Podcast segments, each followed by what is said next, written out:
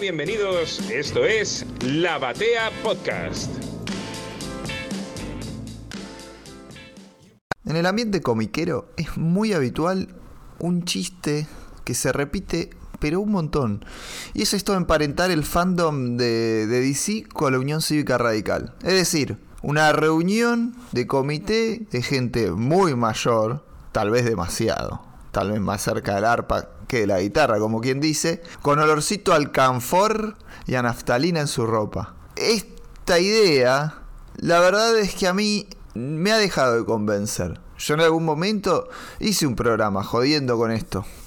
En la época del Late Night invitamos a Gonzalo Ruiz y a Tomás Corsi, otrora conductores de distinguida competencia, que fue un podcast hermoso de DC, apuntado a lo que fueron los finales de los 80 y principios de los 90, con mucho material editado por 5. Bueno, con ellos nos juntamos y hablamos y habíamos jodido con esto de que era un, té de viejas en la biela. Y fui cambiando yo de, de, idea. Porque DC es una pasión argentina y la UCR está en las antípodas absolutas de lo que esa palabra, pasión, significa.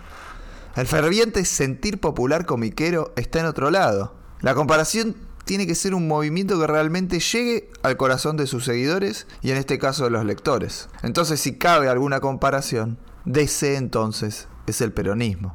¿Y cuál es una de las características de este movimiento político fundamental de la historia argentina? Bueno, el personalismo. Se autodefine a través de un líder. Y en caso de DC, ¿quién es el líder? Bueno, por haberle dado el nombre a la editorial y por ser evidentemente su sostén económico y ocupar hoy más del 50% de las publicaciones, de tener un montón de reboots fílmicos y animados. Obviamente estamos hablando de Batman. Y esto lo digo muy a mi pesar porque soy más un tipo de Superman. Pero acá el ismo se lo lleva a Batman. Estamos hablando del Batmanismo. Entonces vamos a comenzar una columna que analice profundamente a este personaje para poder llegar a fondo a encontrarle un poquito el sentido a esto que nos mueve a los lectores argentinos que llevamos el bombo y la camiseta de DC. Para esta tarea he convocado tal vez al fan más grande que conozco de Batman. Y es el señor Alan Suárez. ¿Cómo andas, Alan? ¿Qué haces, Mariano? La verdad, eh, además de que me, parece excelso todo el texto que acabas de dar recién para la introducción, eh, quiero que sepas que es un, un halago muy grande eh, lo, que, lo que acabas de, de decir. por lo general, uno como fan de Batman cuenta por suerte con el, el buen visto de justamente de la mirada popular, pero bueno, es una linda distinción, ¿no? Que a uno le digan, sos el más esto, el más lo otro, que alguien le diga, no sé, que a vos te digan, sos el hincha más grande del rojo que conozco, probablemente te generaría, me imagino, una sensación cálida dentro del pecho. Que, bueno. Sobre todo si lo sos, y uno está tan obsesionado con Batman como estás vos. Sí, bueno, sí, llamémosle obsesionado. Es, es, una palabra fuerte, pero usémosla. No, sí. sí, eh, sí. sí. es, la, es la cara negativa de la moneda, ¿no? Podría ser. A ver, hay maneras y maneras. Yo creo que. Eh, no, no, quiero irme por una disquisición etimológica ya desde el vamos, pero la, la raíz de, que, que, esto es algo muy común de escuchar, no es nada particularmente novedoso, pero viste que pasión y patología tienen la misma raíz etimológica, que es la palabra patos, en griego, Ajá. patos con TH. Claro. Eh, ambos viene de lo mismo, es un poco la idea esta cultural de que lo que apasiona al ser humano también lo toma por dentro y lo puede enfermar. O sea que es, es, un límite delgado, como el que podría al cruzar una persona en su eh, eterna lucha contra el crimen, ¿no? Hasta qué punto está bien, hasta qué punto se pasó de la raya. Um, y eso es lo que, entre otras cosas, lo hace un personaje tan, tan fascinante. Eh, a mí lo que me gustaría poder ir armando el, día de hoy, en caso de que esto tenga la, chance de tener eh, vueltas futuras, como no puedo con mi genio de justamente ordenar las cosas, darle una orientación, un orden y, y definirlas, ya que hoy estamos hablando de esto que es, que es el batmanismo, que es una idea que, de, de confesar, me parece fantástica de, que hayas acuñado, me parece que estaría bueno poder hacer un recorrido histórico tocando algunas aristas, obviamente, que son las que queremos para poder definir la cuestión, porque algo que está bueno poder hacer para cuando uno está tocando un tema que es abstracto, que es más bien general y que es complejo, en el buen sentido de la palabra, es poder definir, o sea, ok, ¿cuál es la cosa de la que estamos hablando? O si decimos vamos a hablar de esta cosa, ¿cuál es esa cosa que la caracteriza? Porque es como es. Obviamente, como estamos hablando de, eh, o sea, no estamos hablando de, datos de, ciencia exacta como de la temperatura de un objeto, estamos hablando de un, constructo de ciencia social, una idea en el imaginario colectivo, obviamente va a haber lugar para muchas interpretaciones distintas, para eh, opiniones disidentes, para un montón de aristas que se puedan ir contraponiendo. Y de hecho eso es lo que me parece que tiene de lindo lo que genera el personaje, el nivel de masividad que tiene. Y si algo es tan masivo, creo que está bueno preguntarse por qué eso llegó a ser masivo y no otra cosa. ¿De qué forma es masivo? ¿Cómo, cómo fue más o menos masivo a través de, las, décadas? Porque con Batman nos podríamos preguntar, ¿es un personaje de cómic? ¿Es un personaje cinematográfico? ¿Es una franquicia? ¿Es una marca? ¿Es un partido? ¿Es un movimiento? ¿Es, es todo a la vez? ¿Qué es? ¿No? y la respuesta a eso, que en ningún momento va a ser fija, obviamente no, va a ser una respuesta de ciencia exacta, me parece que abre la puerta a un montón de, cuestiones. Así que creo que justamente ahí es donde podemos tener un buen puntapié inicial para ir charlando esta cuestión y, y averiguar eso, que además en Argentina, yo sé que todos los países tienen sus tradiciones y sus tendencias, no solamente con la política, sino también con los cómics. Y Argentina es un país que, así como España, es más, está más marcado por Marvel, Argentina está más marcado por DC, podríamos decir. Tremendamente marcado por DC. Y, Batman, en la comparación con Perón, ¿no? Tiene una característica fundamental, que, que sus fans lo interpretan de distintas formas. Y hay Batman para cada uno de sus seguidores. Es decir, para algunos Perón venía a instalar este, el, combate al capital eh, propio de la época de los 70 y por eso tuvo tan buena recepción entre los chicos de la lucha armada, pero también tenía buena recepción en, sectores muy de la derecha. Este, esto genera que, y ahora vuelvo a Batman, ¿no? Que, lo mismo puede haber un millón de interpretaciones de ese personaje. Por ahí Superman es un poquito más lineal. Podrá haber alguno que no le guste Superman porque le parece medio pavote. Y otro que le diga, pero ser bueno es pavote. Finalmente, están interpretando al personaje de la misma forma.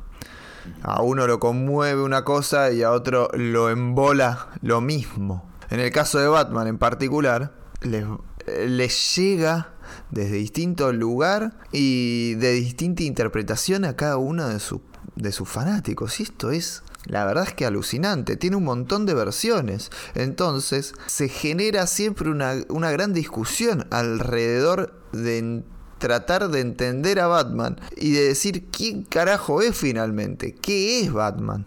Efectivamente.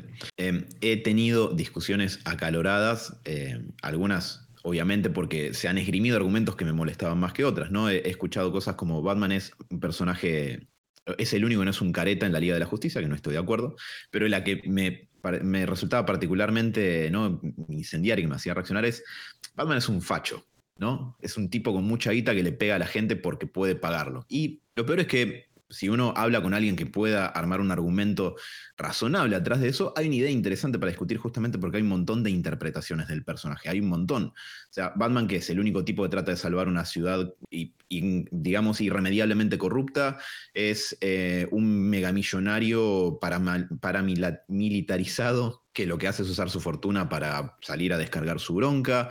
Es un tipo que tiene aventuras con el Batman y Mr. Mixtaplix y, y el Batman del Planeta X. Eh, es el vigilante urbano que anda solo y lo más sofisticado que encuentra es con suerte a, un tipo como Mr. Freeze, que tiene un arma levemente de ciencia ficción. Es muchas cosas y lo loco es que es todas esas al mismo tiempo y ninguna obviamente de acuerdo a la interpretación con la que uno se quiera quedar. Como todo, vamos a atender, y esto me parece que está bueno aclarado desde el principio porque es algo de lo que me hago cargo. A mí me gusta mucho el personaje, pero por supuesto que yo tengo una idea más ajustada de qué es lo que me gusta y me quedo más con esas interpretaciones. Eh, va a haber interpretaciones que a otros le pueden encantar y yo puedo reconocer que puedan estar muy bien planteadas, pero quizás no sean lo que a mí me gusta del personaje y creo que esto se aplica a la mayoría, dado que justamente, como vos decías muy bien, Mariano, es un personaje tan masivo que justamente genera eso. Y te diría que quizás es el único tan masivo de lo que ha emergido del cómic. Quizás Spider-Man pueda rivalizar en eso. No sé si Superman, porque ha tenido muchas reinterpretaciones, pero no sé si tan tan disímiles entre sí, a lo mejor como Batman, Superman, esto que vos decías, es más lineal, eh, ha sido más consistente con los años, no tenés un Superman Grim and Gritty en el medio, por ejemplo, pero tenés a Adam West y al de Frank Miller. Entonces, Batman es justamente mucho más, más variopinto. hay, hay varias interpretaciones de Superman, hay varias interpretaciones, pero lo que termina ocurriendo es que encontramos más claramente lo que significa y cuáles son sus elementos característicos y principales. En el caso de Batman, con algunos detalles modificados, nos terminamos encontrando con personajes este, que en su ética, en su pensamiento y en sus objetivos es completamente diferente. Y por ahí cambiaron dos elementos muy chiquitos y generan una historia donde es reinterpretado casi completamente y bien recibido por una parte de, la platea y, mal por la otra y, que está en constante mutación. Además también que, que tiene una cantidad de producción sobre el personaje que no tiene ninguno de los otros, por lo menos en los últimos 30 años, 40 años, es el, el más explotado. Esto también genera es como primero este, me va a matar Damián en esta, en esta metáfora, en este uso, pero es primero el huevo o la gallina. Damián me va a retar porque me va a decir, ese huevo. Pero que Batman sea tan popular también depende un poco de que lo han instalado correctamente, como no lo han hecho tal vez con Superman. A quien no le terminan de encontrar nunca la vuelta en ventas y haciendo un paralelismo con, la, digamos, la esfera de, cultural nacional, cualquier cosa que lleve un logo de Batman encima, o más bien, se plantean un montón de productos para llevar un logo de Batman encima porque sabe que así pueden llegarle más a la gente. De la misma manera que muchas veces hay propuestas políticas que se pliegan o tratan de usar cierto nombre o cierta simbología porque justamente saben que eso les da una mayor llegada a eh, sectores más populares o más masivos, me parece a mí. Em, y justamente me parece que, si te parece, Mariano, pensaba encarar esto desde el principio para ir haciendo un rastrillaje hasta acá y poder establecer algo en la columna de hoy que es, bueno, ¿quién es Batman justamente? ¿O qué es Batman? E ir viendo con el correr de las décadas y de las épocas qué capas le fueron quedando como de sedimento al personaje de sus épocas anteriores y un poco lo van definiendo como esta, esta miasma, este, esta amalgama de un montón de elementos que es al día de hoy. te parece si lo vamos Vamos por ahí, me parece que es el método que, mejor nos va a mostrar las distintas caras y qué tienen en común, ¿no? Sí, señor. Bueno, no, no te asustes que no me voy a ir tan atrás, voy a hacer solamente un comentario de contexto. Pero la revolución industrial, ¿no? No nos vamos a ir tan atrás. la máquina de vapor. en la prehistoria el hombre descubre el fuego y de ahí Em, no, hay algo que, quería comentar sobre eso y que Batman necesariamente... Estás empezando por Batman Rip entonces. por, por... Mira, si agarro ese de, Morrison de Batman viajando al tiempo, hasta podría irme a la época de, justamente de las cavernas, ahora que lo pienso. Hasta por, eso, por eso. Em, podemos batmanizar el mundo. Em, la cuestión es que con la revolución industrial, ¿qué pasa? Se empiezan a alfabetizar los obreros. Leer es algo que el, ciudadano a pie empieza a hacer y empieza a aparecer la ficción escrita como em, un divertimento para el ciudadano a pie en ese momento, que eh, si bien era un obrero y empezaba a estar alfabetizado, distaba mucho del nivel de vida que tenemos hoy, porque para que eso pase, los obreros tienen que tener un buen nivel de vida garantizados por los derechos que eh, le dé su Estado, ¿no? Si no, son explotados. Pero bueno, em, ¿qué pasa? La gente empieza a leer, la gente empieza a leer como entretenimiento, como divertimento y aparecen las primeras... Eh, los primeros booms literarios de, más que nada se los ubica en Inglaterra, que es un lugar donde esto empieza a pasar en primer lugar, eh, las novelas de detectives y ese tipo de cuestiones. Y también junto con eso empieza la aparición, esto es un enciclopedista eh, excelso de la cuestión de, la historieta en general, Mariano, los debe saber mucho mejor que yo, pero las, comic strips, las tiras cómicas de los diarios también empiezan a aparecer en el siglo XIX y empiezan a popularizarse más hacia el siglo XX. Sí, sí, concretamente, pero ya sé por dónde vas, así que te quiero escuchar seguir porque voy a agregarte algo. Perfecto. A lo que voy es a que, en primera instancia, justamente Batman es un personaje que emerge en la página, ¿sí? Sale del cómic. Para eso justamente lo que lo favoreció es un contexto donde la gente leía mucho. De hecho, el, cómic americano en esa época vendía volúmenes que después difícilmente se llegaron a alcanzar, pero porque también, y esto es el elemento de contexto que quería establecer, no tenía mucho entretenimiento con el cual competir. Eh, entonces era eso o escuchar radio si tenías radio. Está bien que Batman aparece en el 39, estamos hablando de una época donde la radio no era algo tan, tan de lujo ni tan lejano, la, aparición de la televisión no está muy lejos de eso tampoco, pero ¿qué ibas a hacer si no leías?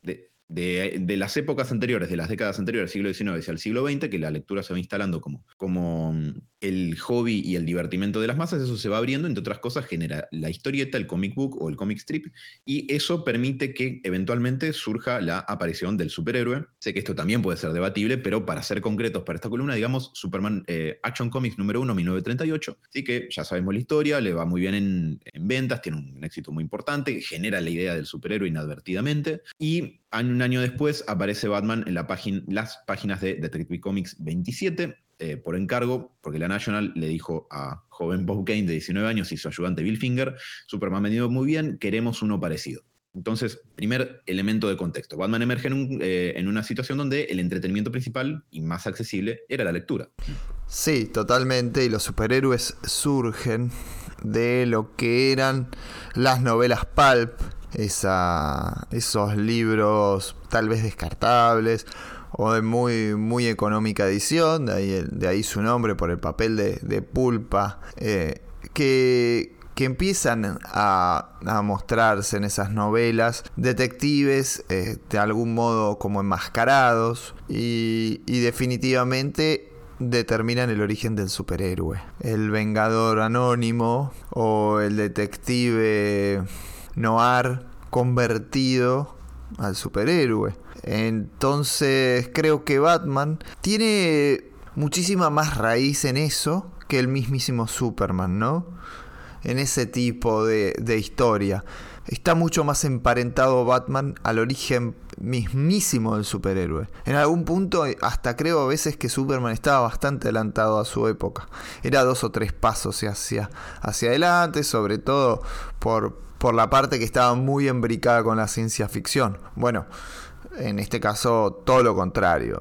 Batman, al revés de Superman, es un personaje con los pies bien sobre la tierra desde el principio, incluso muchísimo más este, de arranque. Sí, totalmente de acuerdo.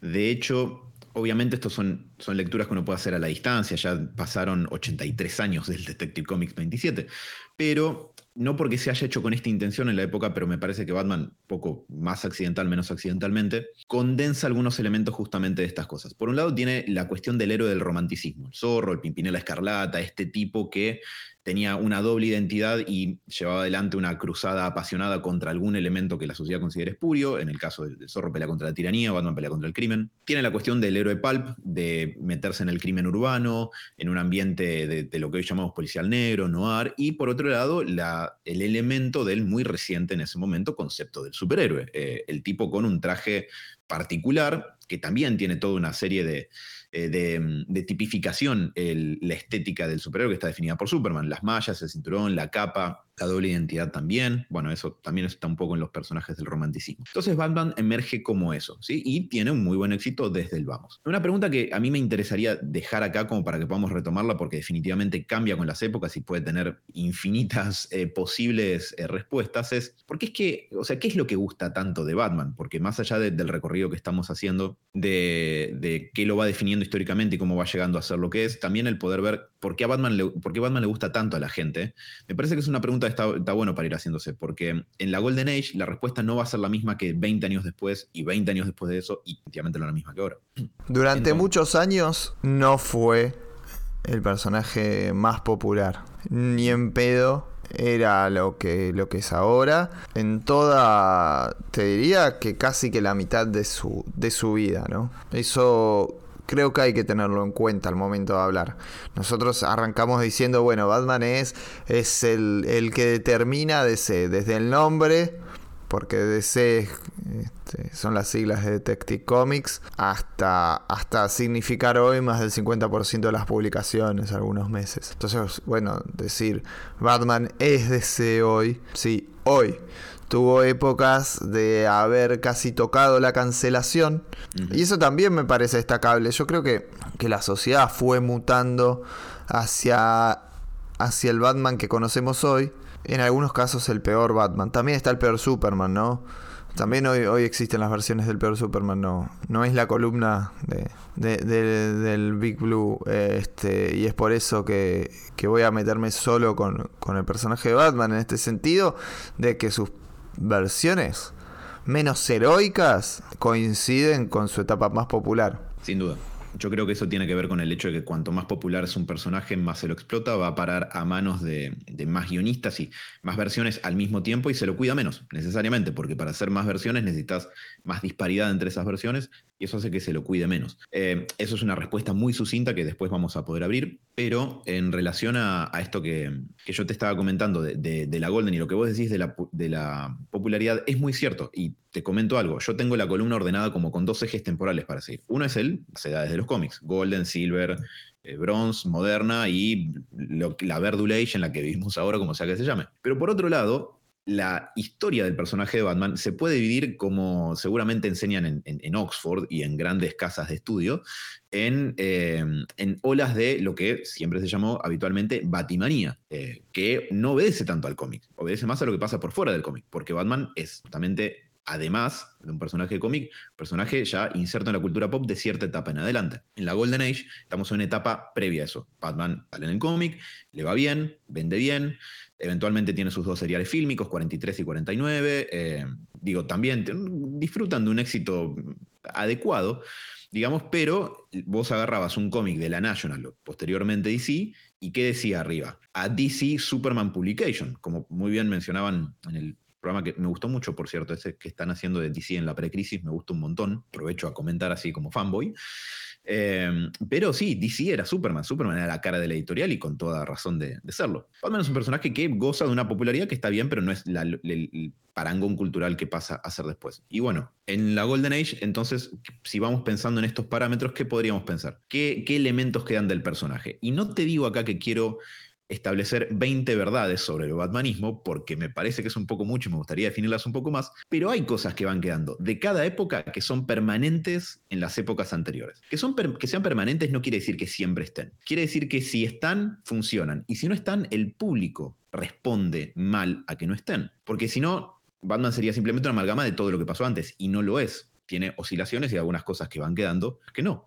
Em, previo a la película del 89, por ejemplo, la estética del personaje no era exactamente lo que se pasó a pensar después de la aparición de esa película, porque fue muy icónica y lo modificó para siempre. Y Batman, como cualquier organismo vivo socialmente hablando, tiene esa característica, ah, con etapas nuevas que aparecen elementos nuevos que lo modifican y quedan como permanentes. La Golden Age obviamente es particularmente, em, digamos, primigenia en esto, entonces define algunas cuestiones que no son la gran cosa, pero van a pasar a estar de ahí en más. Y me atrevería a decir que principalmente son dos en función de esto que venimos diciendo. La primera es, Batman es un crime fighter, un vigilante, un justiciero urbano. ¿sí? Sus principales aventuras, sí, está Hugo Strange, los hombres monstruo y el monje y un montón de cuestiones. Pero es principalmente un crime fighter urbano. No pelea con extraterrestres, todavía no pelea con seres de otra dimensión.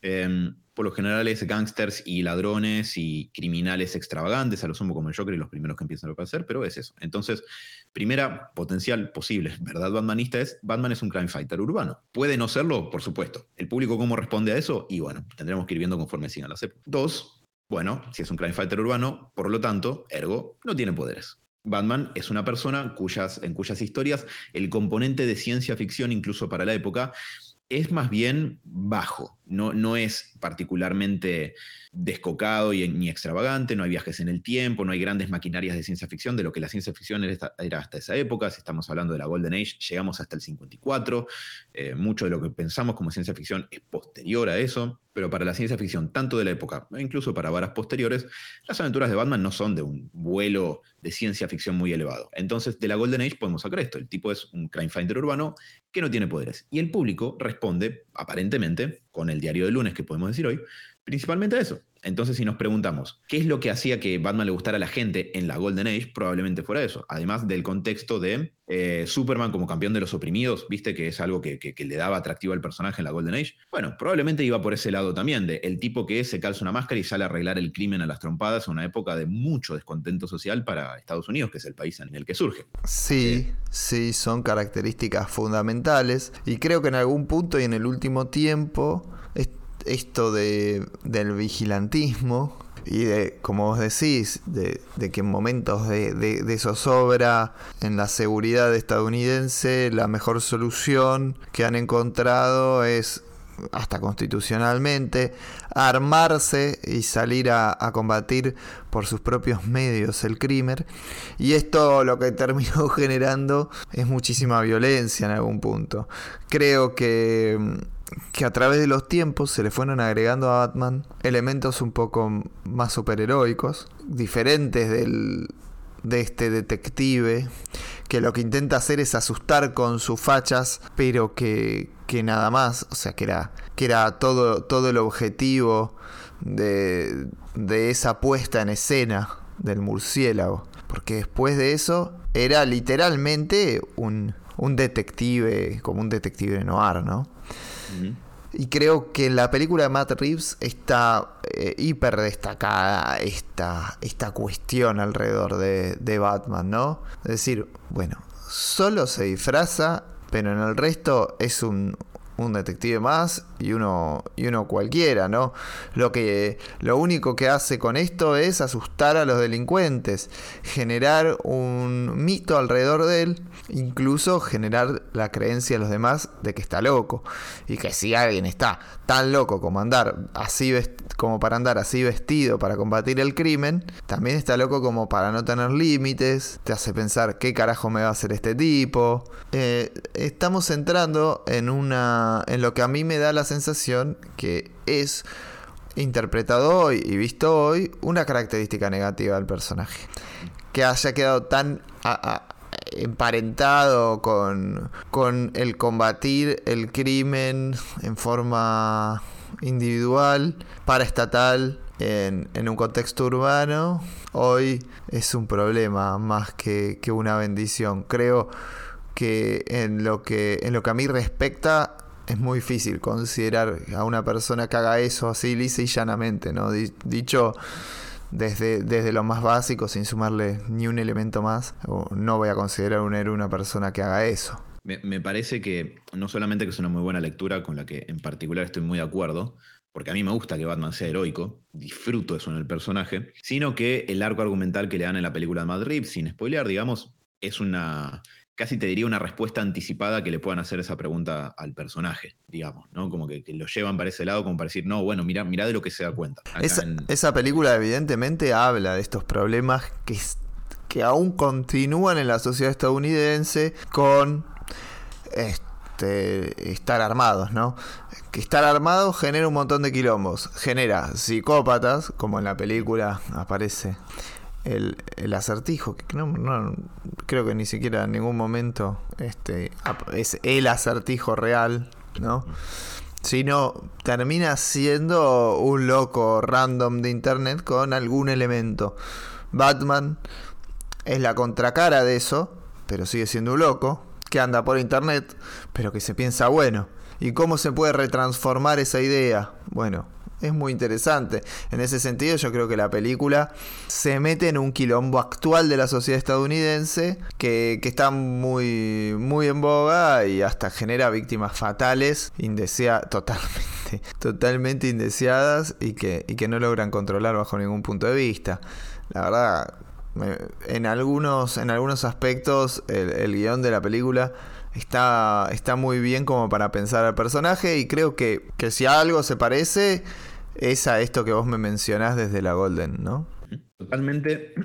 Y en particular voy a aprovechar para introducir un elemento que creo que solamente en los últimos años se ha vuelto de debate en el fandom de DC, de Batman y de, todo, porque estas cosas ya no están tan definidas, son tan masivas y hay tanta gente en Internet opinando que opina cualquiera, no, es, que es necesario que alguien esté muy interesado en algo y metido en el fandom para estar opinando sobre esto y sobre lo otro. La gente ya es una bola de ruido Internet en relación a eso. Y es la cuestión de la regla de no matar, que no sé ni siquiera si la propondría como una cuestión de, las verdades batmanistas. O sea, sí, para mí es fundamental que Batman tenga ese elemento, pero porque obedece mucho más a cuestiones narrativas y cuestiones de industria. Y aprovecho a comentarlo en esto de la Golden Age por lo siguiente. Hay un argumento que se suele esgrimir en relación al tema de la regla de no matar de Batman y es pero el Batman original mataba en la Golden Age, lo cual es verdad. O sea, si uno agarra los primeros, no sé, 10, 15 apariciones de Batman en, los cómics, sí, mata a sus enemigos como hacían los héroes Pulp, como hacía The Shadow, por ejemplo. Pero También me parece un, argumento un poco falaz por dos cosas. La, primero es porque nadie va a la primera aparición del personaje a inspirarse cuando hacen apariciones modernas. Me parece que es un argumento un poco falaz por decir, bueno, pero el primer Batman mataba.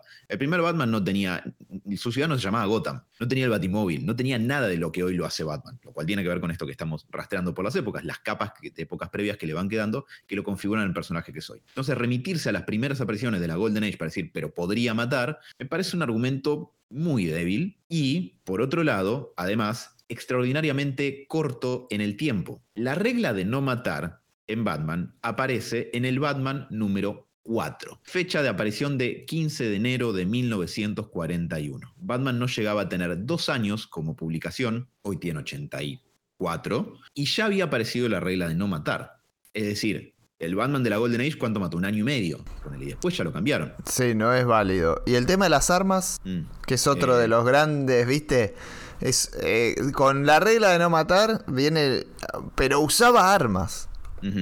Sí. Eh, además de ser una herencia de los héroes Pulp, a mí me gusta mi Batman sin armas. Em, es como el que dice, a mí me gusta la hamburguesa sin mostaza, bueno, a mí me gusta mi Batman sin armas. Y ahí es donde justamente por eso no digo de proponerlo como una, de las verdades batmanistas, porque ahí caes mucho más en el territorio de cómo está siendo escrito y cómo está siendo usado ese elemento en la trama. La regla de no matar no aparece porque Batman en ese momento inspira a la sociedad a ser un parangón moral superador. Eh, aparece porque se dan cuenta de que si hay más niños leyendo los cómics, está bueno que sean un poco menos violentos, em, y por eso se regula un poco. Después, eventualmente empieza a ser incorporado de manera narrativa. A mí me da un poco de frustración, llamémosle, cuando los guionistas tratan de hacer que Batman gambetee su propia regla, porque un tipo que tiene el nivel ridículo de determinación que tiene Batman, cosa que también aparecerá en épocas que ahora vamos a charlar, se pone una regla que es central para su eje moral y para su accionar como Batman. ¿Por qué la gambetearía? no tiene mucho gollete para mí. Y por sobre todo esto es lo central es más aburrido como personaje. Para mí es mucho más divertido un, Batman que tiene ese, esa regla incólume y tiene que operar con esa regla, no tratando de esquivarla, no tratando de ignorarlo, de romperla, sino justamente llevando esa regla adelante. Y es un tipo que está tan preparado que puede enfrentarse a 15 chabones armados y ganar sin tener que matarlos. Porque puede, porque se entrenó, porque se preparó, porque está capacitado, porque ya lo hizo varias veces. Eh, me parece mucho más divertida esa interpretación, mucho más entretenida y hasta mucho más rica en el texto de lo que te cuenta. Pero aparece acá, también eso. Aparece en la Golden Age. Y la, bueno, el uso de las armas es más que nada una cuestión hollywoodense, o sea, todos los bativehículos tienen armas en las películas por una cuestión de espectacularidad, porque puede volar cosas a la mierda, hay explosiones, eh, en fin, para mí tiene, tiene que ver con eso. Em, te digo más, así, muy cortito para que veas cuál es mi posición. A mí me gusta cuando la grappling gun, la pistola que dispara el, el arpón, no tiene forma de chumbo, porque hay historias que muestran que Batman tiene una aversión tan grande a las armas que las detesta. Y me parece que tiene mucho sentido que un tipo así no quiera algo con forma de arma en su mano permanentemente. ¿Y qué pasa con las armas blancas, con las, las que son tipo manoplas? Porque también son armas, ¿no? ¿La versión es solo a las armas de fuego? En Batman particularmente sí, la versión particularmente es, a las armas de fuego, parecería particularmente a, las pistolas, todo lo que entra dentro de la categoría de gun eh, en, inglés, que gun puede ser arma en español, pero es pistola particularmente en inglés, y es más que nada eso. Después todo su entrenamiento, eh, toda la preparación de Batman apunta a poder utilizar armas blancas, efectivamente, que no sé cómo sea el título en inglés, pero no creo que lleve la palabra gun cerca, em, para justamente, bueno, en las versiones que a mí me gustan es generar el menor daño posible, detener al criminal sin saña, sin hacerlo pelota y que el tipo no, termine 20 años en una silla de ruedas porque robó el banco de Gotham, porque ahí también se desdibuja el eje moral de la misión de Batman. Em, en particular, hay un issue de Detective Comics que me lo acuerdo porque lo publicó Sticker Design en su momento, la parte previa a, a Wargames, en Tambores de Guerra, me, acuerdo que hay un issue donde Stephanie Brown es Robin, donde hay una civil, una transeúnte que lo está mirando pelear a Batman y dice, la verdad es que verlo pelear es casi como ver una ecuación matemática, el nivel de precisión que tiene. Y es eso, Batman está tan entrenado que puede elegir cuánta fuerza usar, qué arma usar, si el Batran que te está tirando te pega justo el nervio que hace que sueltes el arma, pero no te va a incapacitar la mano de por. Hay otras versiones donde esto no es así. E incluso algunas que, debo reconocer, me gustan. Estoy hablando del Darner Returns, ya llegaremos, pero eh, me parece que hay lugar para ambas cosas y justamente depende mucho de la mano del, guionista. A mí me gusta el Batman más heroico justamente por eso. Porque creo que es narrativamente consistente, además. Esto que. Esto de Batman heroico. Y de esta, esta escena en particular que, que marcás, creo que determina, en Alfred Pennyworth presenta, Gus Casals lo explica muy bien, creo que lo que hace es establecer realmente que Batman es un superhéroe. Ese nivel de precisión, de entrenamiento, de perfección, parece asequible para cualquier ser humano que se prepare lo suficiente, pero la realidad es que es imposible. En cambio, aquellas versiones en las que Batman recurre a las armas de guerra, a, la violencia un poco más desmedida, etc., la acercan más al ser humano. Y es solamente un tipo desbocado, bien preparado, pero que se zarpa. En cambio, cuando es clínico, quirúrgico para pelear, lo que ahí tenemos es un superhéroe.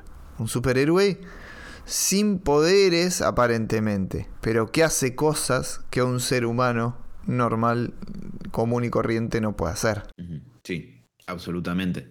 Em, me parece que también lo lindo, o sea, el atractivo que tiene Batman como personaje es que no hay una línea divisoria clara entre esas dos cosas. O sea, no es como blanco-negro, no es como una categoría que es on y off. Es un continuo. ¿Cuán preparado como superhéroe está Batman? ¿Es como el de Adam West que saca todo lo que necesita del cinturón, por ejemplo? Eh, ¿O es uno un poco más, no sé, tipo año 1, por ejemplo, para poner eh, un ejemplo de algo que es netamente comiquero, pero que te plantea un Batman. Un ejemplo que no se usa nunca, que no, no se trae jamás a colación. Sí, no, nadie la nombra nunca. No, no, no, una obra muy poco mencionada, muy poco citada. Nunca se editó, además acá, eh, por eso quizás no la conoce la gente. pero digo, el Batman de año 1 no, es que saca un gadget que emite un infrasonido que, incapacita al tipo y no le tiene que pegar ni una piña. Es, lo, cagan a palo, o sea, es, inexperto, pero digo, podés marcar un continuo de el, Batman más rasposo, digamos, y, más eh, vigilante urbano, eh, medio violento, a el Bad God morrisoniano que tiene todo, está preparado para todo y sabe exactamente cada movimiento que hace no, es una, no son dos categorías, es un continuo, tiene como una escala de grises en el medio. Eso es lo que me parece parte de eso, que hace que Batman sea un personaje interesante para, el, para la gente, para, para, charlar si es más así, si es más asá.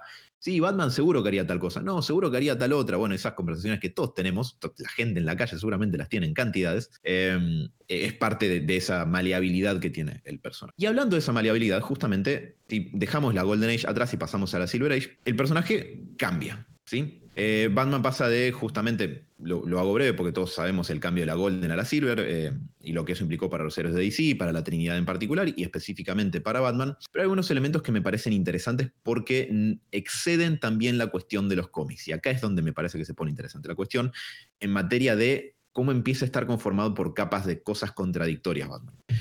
Llega la Silver Age, el Comics Code Authority, como ya sabemos, que hay que hacer a los personajes más amigables para los niños porque se los culpaba de la delincuencia juvenil errónea y falsamente en Estados Unidos. Entonces Batman como tal empieza a sufrir modificaciones. ¿Y qué modificaciones le haces a un personaje que estaba enraizado en el crimen urbano, el policial noir y las historias pulp? Bueno, empieza a ponerse un poco más en realidad directamente se distancia de eso. No es que va a algún otro lado lógico. Porque Batman Zebra, Batman Momia, Batman Bebé, Batman eh, lo que sea, que pasaba en la Silver Age, no es que es una respuesta lógica a la Golden, es que los guionistas no sabían qué, cazzo escribir con el tipo que se visto como murciélago, pero de golpe no puede pelear contra los criminales para los cuales fue creado el personaje para pelear.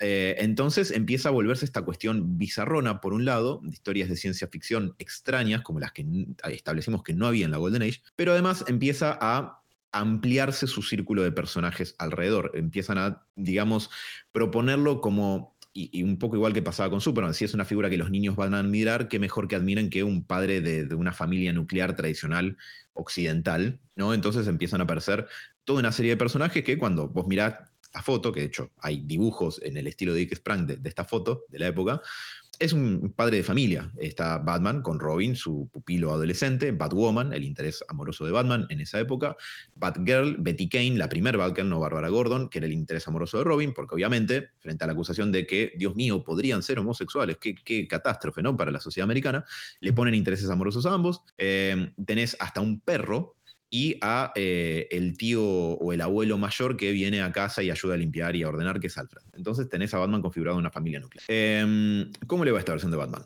mal, muy mal, particularmente mal.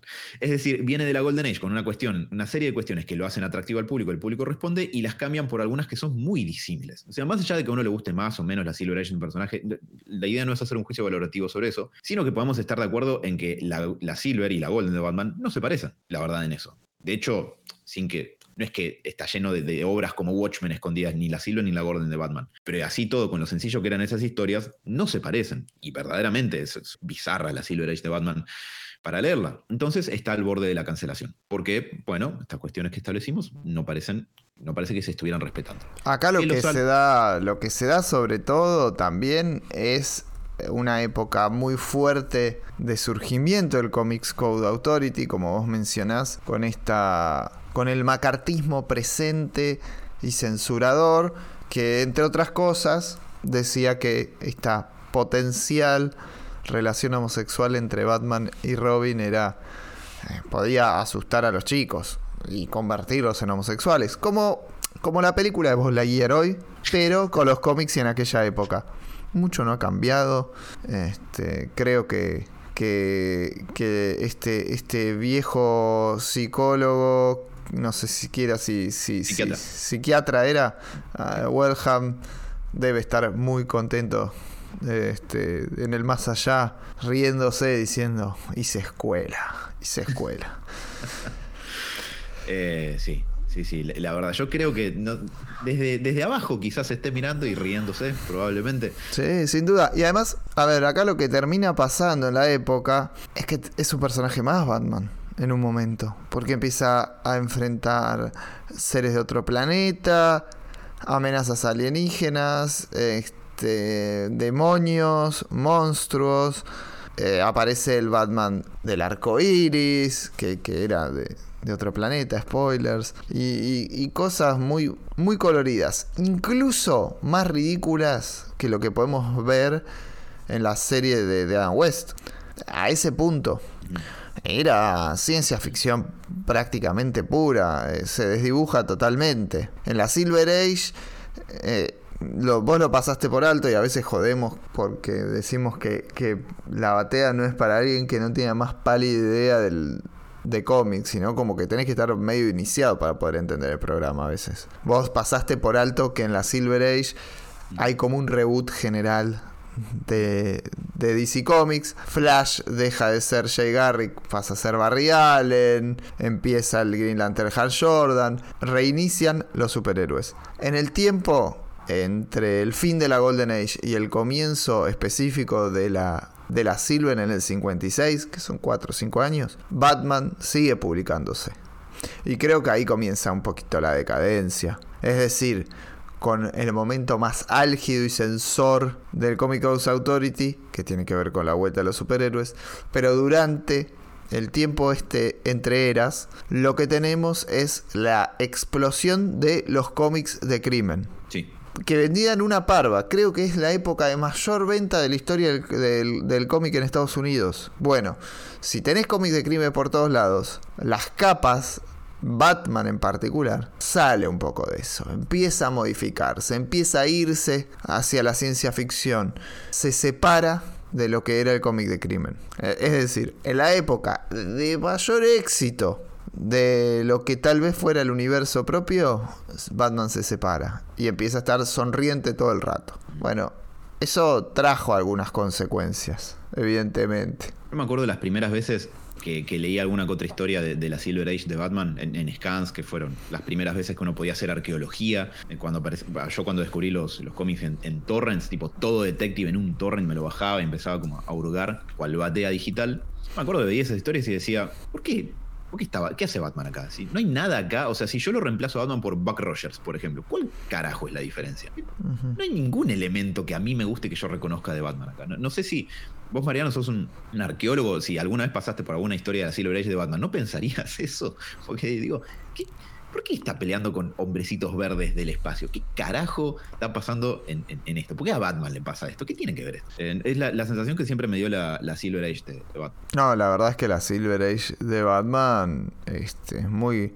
Es muy complicada porque es una interpretación totalmente distinta al personaje. Incluso, como decía, muy diferente de la que ves en televisión, ¿eh? porque se suele simplificar con que la Silver Age en concreto y la serie de televisión son lo mismo. Pero en realidad no es para nada así. La serie de televisión tal vez visualmente se parezca a lo que habían sido los 10 años anteriores, porque la Silver Age empieza en el 56 y la serie sale en el 66.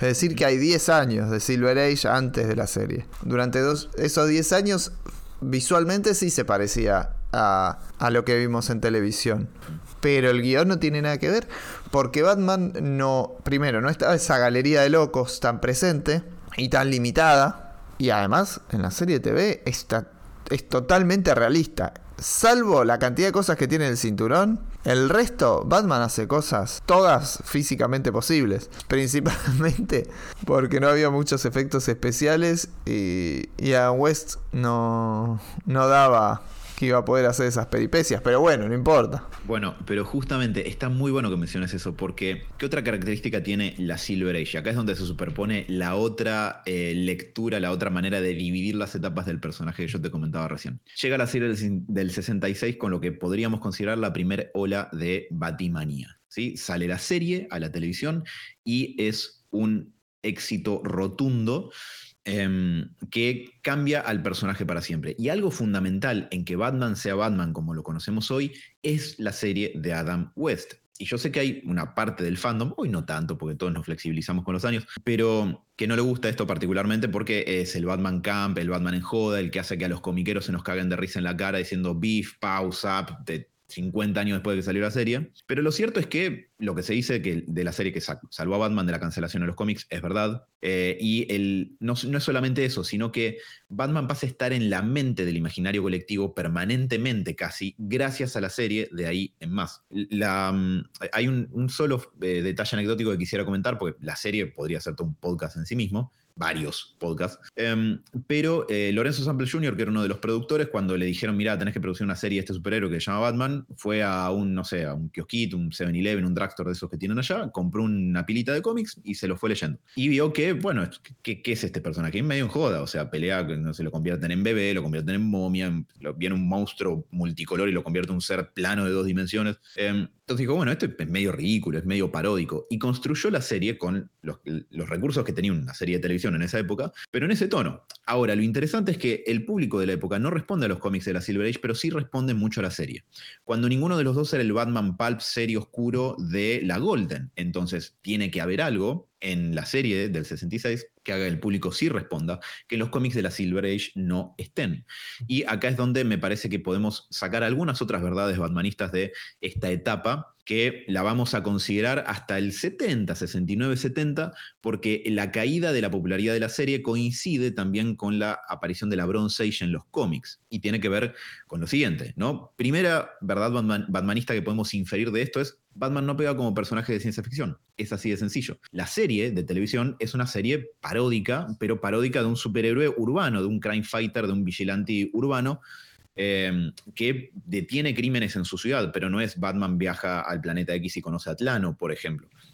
Entonces, eso es algo que podemos inferir del personaje. Batman no funciona como personaje de ciencia ficción. Se probó, no resultó, ahí está la, evidencia, digamos. Pero, ¿qué sí funciona de la serie del 66? Bueno, por un lado está lo interesante de que Batman puede funcionar como un personaje que es una parodia de sí mismo. Algo que quizás sabían los lectores de cómics de la Golden, pero no el público de la televisión para el público de la televisión, ese era el único Batman que conocían y no tenían por qué conocer otro. Em, y esa versión del personaje tiene un par de características que a mí me parecen muy interesantes. La primera es que esto sí es, es una verdad batmanista basal, fundamental, inequívoca e irrevocable del personaje. La victoria está en la preparación. El Batman que está preparado para todo, el proto Bad God que después usa Morrison, aparece en la serie del 66. Yo sé que previo a eso en los cómics siempre saca un Deus Ex Máquina del cinturón que lo salva muchas veces, sí. Pero no es tanto como en la serie. En la serie es un plot device en el cual la trama requiere para que Batman no muera, que no iba a morir en esa serie, pero episodio a episodio y pueda seguir contando aventuras. Y se vuelve una especie como de gag barra característica inherente al personaje de ahí en más. Y me parece que todas las versiones posteriores a eso tienen que ver con eso. Por ejemplo, spoilers para el Dark Returns, ¿no? Pero digo, Batman prepara fingir su propio infarto porque sabía que esa era la manera de desarticular el quilombo con Superman.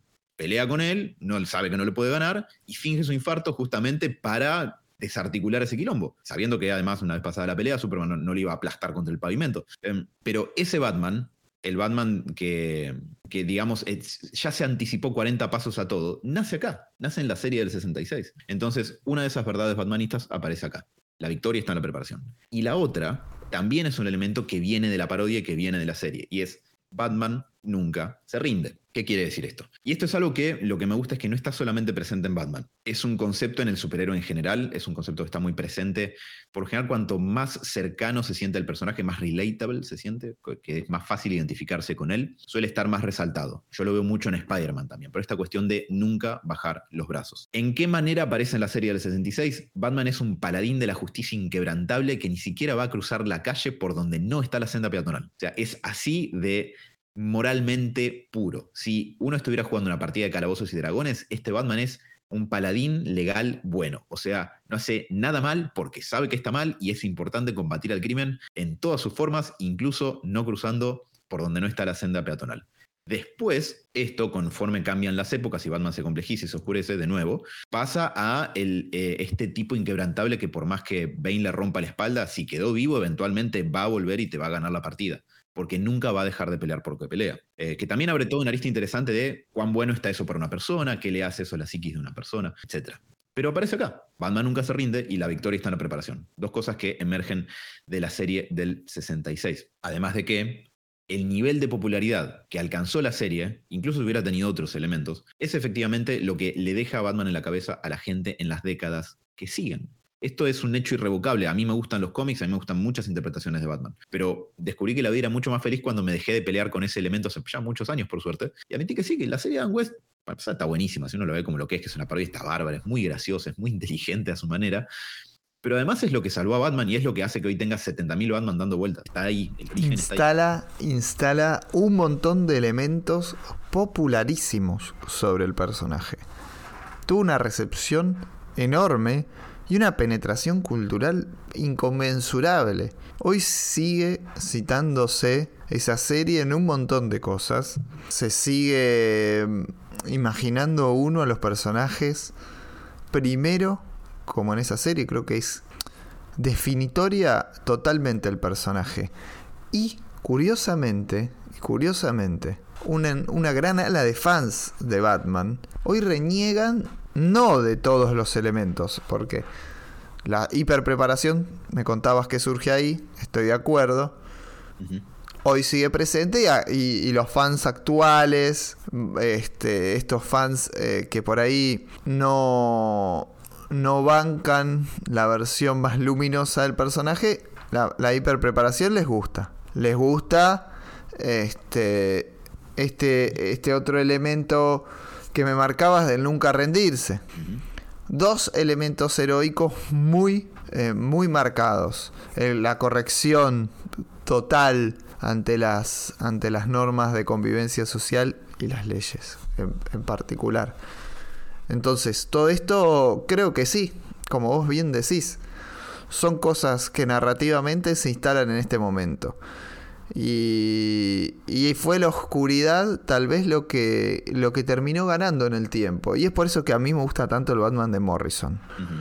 Porque él hizo gala de rescatar con el Black Casebook muchísimos este, personajes, enemigos, historias, cosas de, de la Silver Age más ridícula y chota.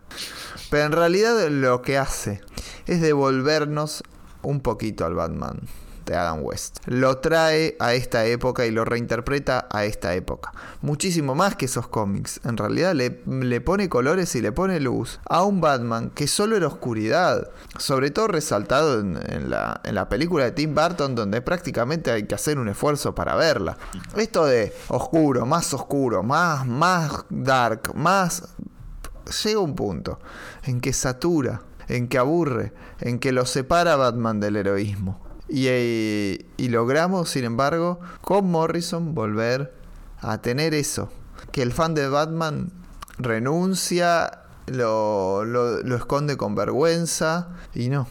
Adam West fue fundamental para Batman. Recontra fundamental. Es también cierto, y seguramente vamos a entrar en esto ahora, que un par de añitos después, en materia comiquera, vino un cambiecito más que es necesario.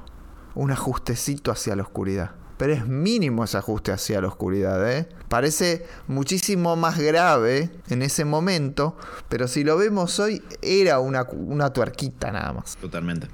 Y que, ¿a qué me estoy...? Si agrega y después aclaremos que me estoy refiriendo a lo que hace Neil Adams, ¿no? Pero ya lo explicaremos mejor.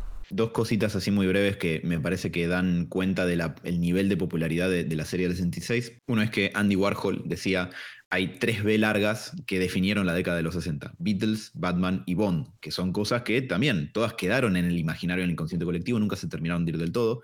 Bond tiene 25 películas y un reboot ya incluso encima al hombro. Y la otra es que lo que la serie generó a nivel boom no es solamente algo que se intentó replicar muchas veces después, con el correr de los años y distintas versiones de cualquier personaje, no solamente Batman, sino que algo que a veces me parece que se le pasa un poco, se, le escapa, es como si DC o Warner tuvieran un punto ciego con eso, que es que generó una generación entera de niños que fueron fan de Batman, que cuando llegó la película de Tim Burton tenían veintipico, treinta, y estaban ahí para verla en el cine. Eh, y que, bueno, de, ahí en más siguieron siendo fans de Batman. Es decir, la cuestión de, generar legiones de fans y lo que explica una buena parte de la popularidad del personaje en las décadas que siguieron y que explica la popularidad de Batman también después en la Bronze Age en parte, tiene que ver con eso, de que engancharon un montón de pibes que se hicieron fan de Batman de por vida gracias a la serie. Yo me hice eh, fan de, de los superhéroes con Batman del 66 y con, y con los dibujitos de la Liga de la Justicia. Simultáneamente con la lectura de El Superman de Ver, pero em, a Batman entro no por las historietas primero, sino arranco a conocerlo en, la Liga de la Justicia y, con Adam West. Así que para mí fue importante. Sí, sí, sí, sin dudas. Eh, insisto, no llegas al Batman que tenés hoy si no pasas por esto antes. Pero ¿qué pasa? La, digamos, la serie es como eh, un, fuego que arde intensamente, tan brillante que se quema medio rápido. Entonces, para 1968, para la tercera temporada de la serie, la gente no la veía tanto y eh, además es una serie particularmente cara de hacer, entonces la calidad empieza un poco a, decaer y es cancelada en su tercera temporada, dejándole a la, a la gente en la imaginación que Batman era eso que vieron en la pantalla, porque la verdad es que no había con qué competirle, no había otra versión, o sea, sí estaban los seriales de los 40, pero no tienen un porcentaje de la popularidad que tuvo la serie de West. Pero mientras tanto, en los cómics estaba ocurriendo el cambio de la, de la Silver hacia la Bronze Age, que justamente se podría decir que la pareja creativa, que es la que le da luz a, este, a esta etapa nueva, es la misma que cambia Batman de ahí en más, que es eh, Daniel O'Neill y Neil Adams. Probablemente las mejores cosas que le pasaron a Batman. Em, sin duda, por allá muy arriba de, las mejores. Em, lo que hacen es digamos, cambiar, justamente como vos decías, no es que es un cambio enorme, no es que uno pasa de, del Batman de West al de ahora de Matt Reeves, ponele, no es así, pero sin embargo con algunas modificaciones que estaban permitiéndoles a los guionistas tener un poco más de cintura con, con lo que hacían con el personaje, eh, empieza a modificarse y definitivamente a distanciarse de la Silver Age también, porque recordemos que en la Silver Age Batman no vendía bien. Esto que vos decías recién de Morrison, si alguien me dice, quiero leer la Silver Age de Batman, yo le diría que lea el run de Morrison, porque es mucho mejor que leer la Silver Age en sí. La reimaginación de la Silver Age contemporánea es mucho más divertida que la Silver Age en sí misma. Em, pero ¿qué pasa? La Bronze Age empieza a tratar de distanciarse de eso. ¿Cómo lo hacen? Bueno, hay un argumento que para mí está, y es a modo de, opinión personal, no digo que esto es una verdad objetiva lo que voy a decir, pero hay lo que me parece que es una mala interpretación. ¿Viste cuando todos repetimos frases que explican algunos fenómenos y ese tipo de cuestiones y las repetimos porque es lo que uno escucha todo el tiempo? Muchas veces se dicen que en la Bronze Age Batman vuelve a la oscuridad original que tenía. ¿Qué sé yo? La verdad es que para mí que no. Es decir, ¿la Bronze Age es más oscura que la Silver? Sin duda. Pero no es la oscuridad de la Golden Age. Porque la oscuridad de la Golden Age era una oscuridad, una oscuridad de personaje pulp. Una oscuridad de un personaje noir que sí, tenía una capa y una capucha, pero también tenía un chumbo. Y un auto normal, un sedán rojo para andar por ahí. Entonces, no es tanto que vuelve a esa oscuridad. Y acá es donde me parece que, pasa algo interesante, porque en el intento de, poder complejizarlo a Batman, de que no sé, el personaje de la Silver, de que le empiezan a pasar cosas que, abran un poco la cancha, lo que van generando Daniel Neal y Neil particularmente, pero también otras parejas de, autores como eh, Marshall Rogers y uy, qué mal momento para que se me haga una laguna. Eh, y Steven Gelhart, ahí estamos, eh, es generar en realidad un estilo de oscuridad nuevo que pasa a ser el estilo O sea, el Batman oscuro de ahí en adelante. No es que vuelven para atrás, inventan algo nuevo. Inventan algo nuevo con las capas justamente de, cuestiones que ya habían pasado que habían antes. Que para este punto, que estamos en los 70, Batman ya cumplió más de 30 años como personaje, no ya para el 69, que, es donde está arrancando la Bronze Age, ya tiene 30 años al lomo, y varias etapas, ya podemos empezar a ver que el Batman que, que está circulando en esa época tiene capas de cosas anteriores y que son un poco contradictorias. Si uno lee la Bronze Age, dependiendo del guionista, el momento de la Bronze Age y la historia, un montón de cuestiones, hay algunas que son medio Silver Age, son medio camp, son medio sonzas, y hay otras que no, hay otras que son bastante más, o digamos, diversas para la época, que son diferentes, que son muy distintas a lo que venía pasando, como todas las agarras al Ghul, por ejemplo, o que son un poco más, eh, más meditabundas, como No hay esperanza en el callejón del crimen, un issue que está muy bueno para cualquiera que le guste Batman. Em, o el hecho de que empieza a moverse un poquito esa continuidad estática de los personajes de la Silver. Robin crece, por ejemplo, para cambiarle la imagen a Batman y que la gente deje, por lo menos el lector de cómic, no lo asocie tanto al de la serie. ¿Qué hacen? Hacen que Dick Grayson crezca y se vaya de la mansión Wayne y se vaya a, la universidad. Los 70 son un quilombo en Estados Unidos, una época muy álgida. Entonces, Batman deja la mansión y se muda al penthouse que tiene un búnker abajo. Eh, bajo tierra, en el centro, donde tiene la base de operaciones y cueva. Ahí está más cerca del crimen urbano, aparece la creación del Crime Alley, de Leslie Tompkins, de Lucius Fox, también porque se lo empieza a mostrar como un tipo que tiene que funcionar como un ser humano, un millonario de su ciudad. A Batman también, entonces se complejiza y se oscurece, pero no vuelve a la Golden Age. Porque volver a la Golden Age hubiera sido que Batman vuelva a salir con un chumbo y pegarle a maleantes y ya. Y no es eso. Es mucho más interesante. Entonces, si algo que queda de esta época es que justamente, sí, Batman es un personaje oscuro, ponele. Llamémosle así a, grandes rasgos, que es una definición complicada igual. Pero no es que es la oscuridad de la Golden Age, tiene su propio tipo de oscuridad. Y esa oscuridad tiene capas de Silver Age, tiene capas de villanos extravagantes, planes medio ridículos, cierta inverosimilitud, gadgets también extravagantes y un montón de cuestiones así. También hablamos eh, cuando, cuando me invitaste a Héroes a hacer el, especial de Denny O'Neill, hablamos mucho de esta época porque es, es donde, donde O'Neill empieza a, meterse en Batman y donde se va a quedar para su etapa más gloriosa. Y, y uno de los elementos que rescata en, guiones y, las historias que cuenta este Batman, a mí se me hace muy similar a todo, a todo lo que era el arco de magazines de terror de la época, que estaban muy de moda, que pegaban un montón y que, y que con el comienzo de romper el Comic Code y poder empezar a meter monstruos y fantasmas en las historias, se introducen en Batman misterios asimilables, por decir una ridiculez, pero en materia de guion, la historia, eh, de, argumento básico, la historia era parecida a Scooby-Doo. que tiene un crossover con Batman en esta época, en la serie ah, ah, claro, pero muy parecido. Lo que relata había misterios que parecían sobrenaturales y finalmente no lo eran tanto. Era el esquema clásico de la historia de Batman en aquel momento, con cierta oscuridad, claro, pero una oscuridad livianita. Si Engelhardt le transforma eso y le introduce un elemento a Batman, y ahora descubro que, que el que la serie del 66 le regala algo más. Y que Engelhardt le pega una vuelta de rosca al personaje. Y que es muy importante para definirlo. Voy a, voy a embolar un poco a la audiencia en este momento. Porque voy a volver a la comparación con el peronismo. En un pasaje del tomo 1 de su tratado sobre peronismo, José Pablo Feynman intenta definirlo. Y es muy difícil. ¿Cómo haces para definir el peronismo? ¿Cuántos peronismos hay, no? Es como la misma dificultad que, definir a Batman, ¿no? Porque, bueno, uno te va a decir, bueno, es un movimiento de masas que en Argentina logró conquistas sociales. Pero también va a haber otro que te va a decir que es el, el, el, espacio político por excelencia para rescatar valores nacionalistas perdidos, etc. Sea, va a haber un montón de, de definiciones y es complicadísimo, nunca nadie se ha puesto de acuerdo. Y lo que descubre Feynman es que el peronismo se puede definir por lo que no es, se define por el otro lado.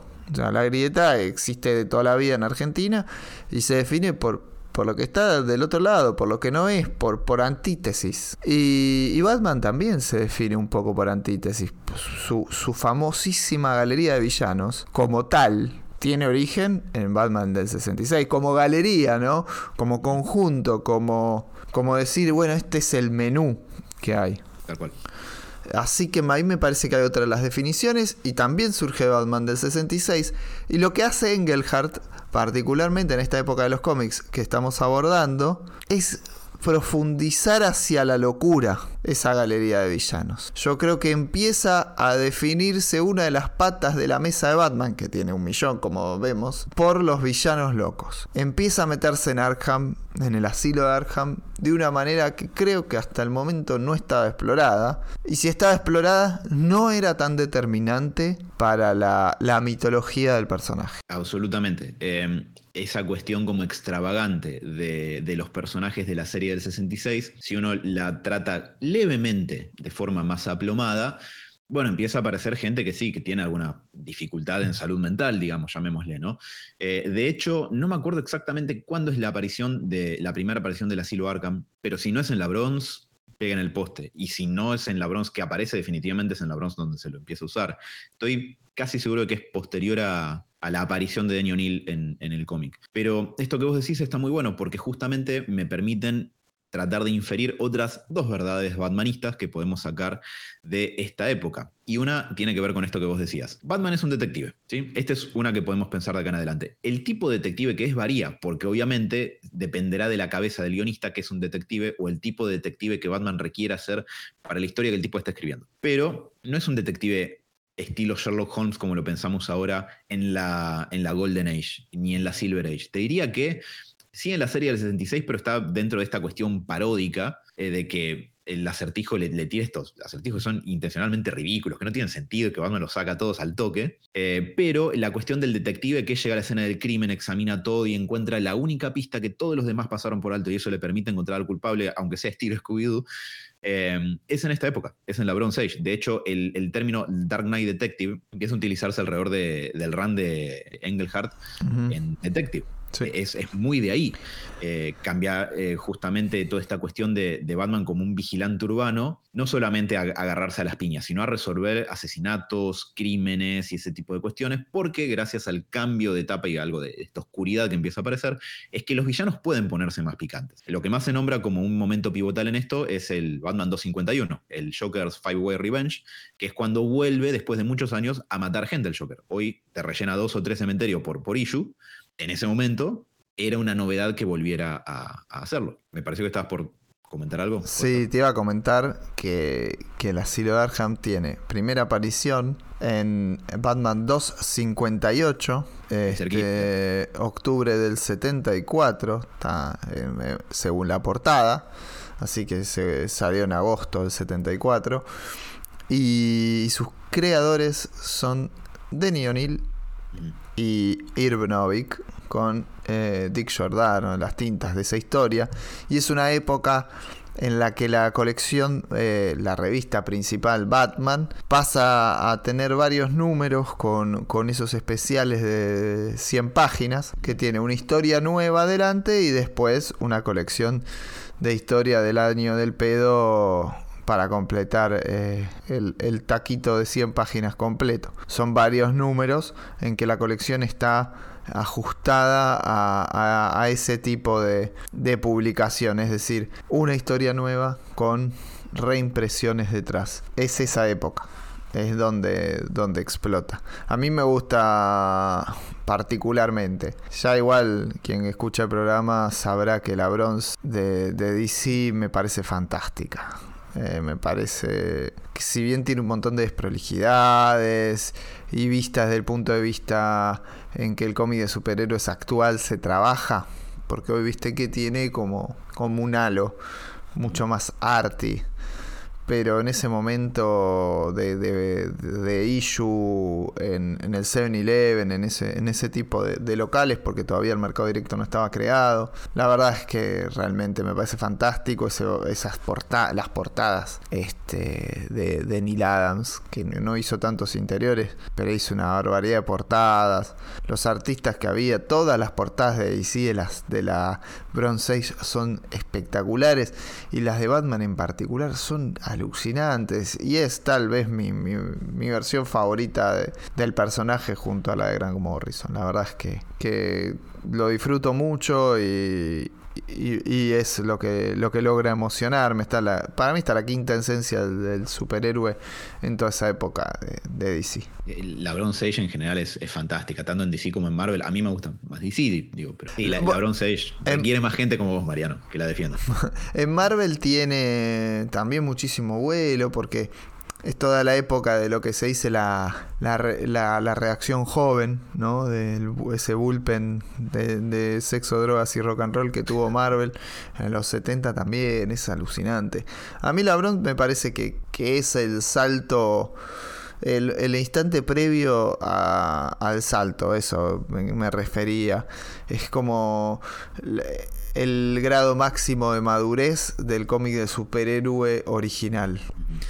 Sí. Es una muy buena forma de definirlo, me parece. La evolución hasta ese momento te, desemboca en ese lugar de madurez para, para lo que el cómic había sido previo a eso. Claro, tal cual. Y después ya es como todo lo demás, siento que es gratuito. Quiero decir, de, de Watchmen en adelante es como que es todo re gratuito y vas a tener, bueno, momentos, instantes, pero pero la evolución superheroica creo que hasta que ahí llega, llega a un pináculo, con mucha publicación eh, de relleno. Eh. El trabajo de curaduría que hay que hacer sobre la Bronze Age es importante, porque hay mucha porquería. Pero lo bueno es excelente. No es como ahora donde todo está destinado a formar parte de un libro. Ahí no, eran publicaciones periódicas, era del día a día.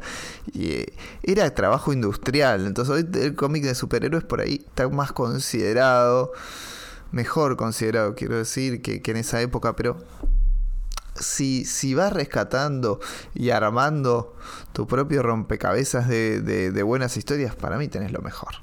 Sí, creo que con una buena curaduría, una, buena compilación, la Bronze Age se disfruta, pero muchísimo.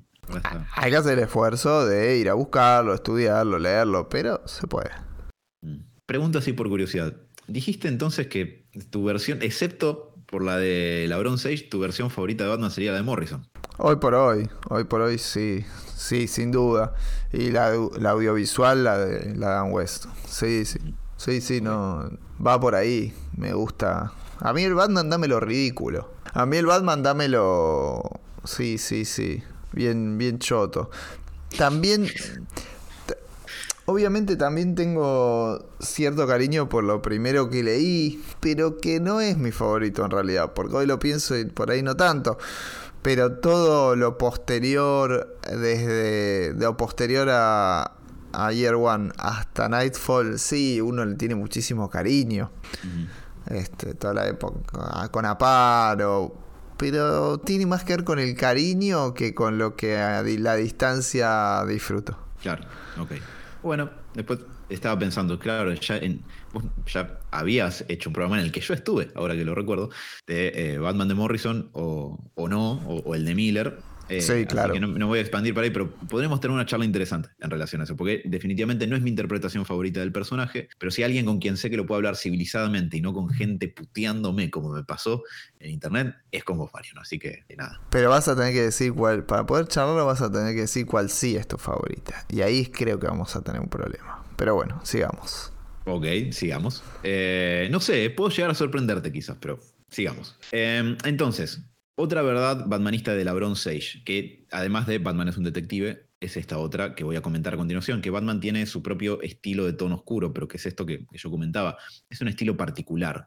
El, tono oscuro, la oscuridad que siempre se le achaca a Batman, especialmente cuando empezó en esta época y que es una retaíla que sigue hasta el 89, 90 y poco, con las películas de Barton y la serie animada, la verdad es que no es un estilo genuinamente oscuro. Eh, es un oscuro con matices y tiene esto, tiene algo de la, del estilo pulp de la Golden, tiene algunas cuestiones de como este horror gótico que vos decías, por ejemplo las historias de Mambat son medio así, como un tipo convirtiéndose en monstruo, eh, mucho cementerio, también mucha de esa cuestión de como del horror gótico más cliché hay en, los cómics de, de la Bronze Age y por otro lado, Batman sigue siendo no solamente un superhéroe con códigos de superhéroe, sino un superhéroe que viene de la Silver y de mucha exposición al estilo camp de la serie del 66. Entonces hay elementos de eso también. Entonces es un pastiche de tono oscuro entre ciertas comillas. Pero bueno, si bien Batman estaba gozando de una muy buena etapa en los cómics, por fuera la verdad es que no.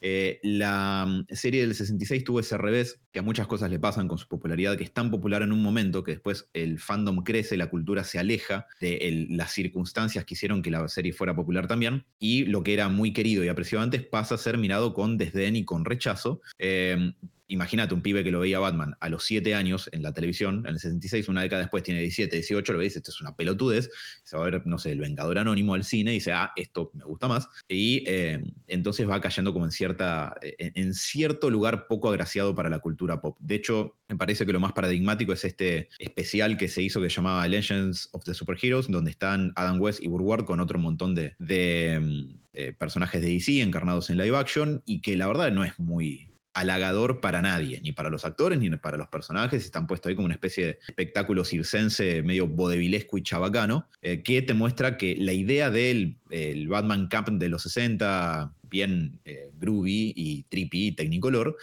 no estaba bien visto en esa época. Porque además estaban proliferando mucho otro tipo de historias en la cultura popular. El, auge de la Black Exploitation, de las películas de artes marciales, de las películas tipo Harry el Sucio, del, vigilante urbano o el vengador anónimo que salía con, un chumbo a arreglar las cosas. Estaba en un momento más picante, especialmente en Nueva York, gran ciudad pero llena de mucho crimen, no como es ahora, eh, condicionaba eso. Entonces, Batman goza de una buena etapa en los cómics, sí, pero por fuera no. Esto cambia con lo que es la llegada de la segunda ola de Batimanía, que viene, está contenida entre el 85 y el 89.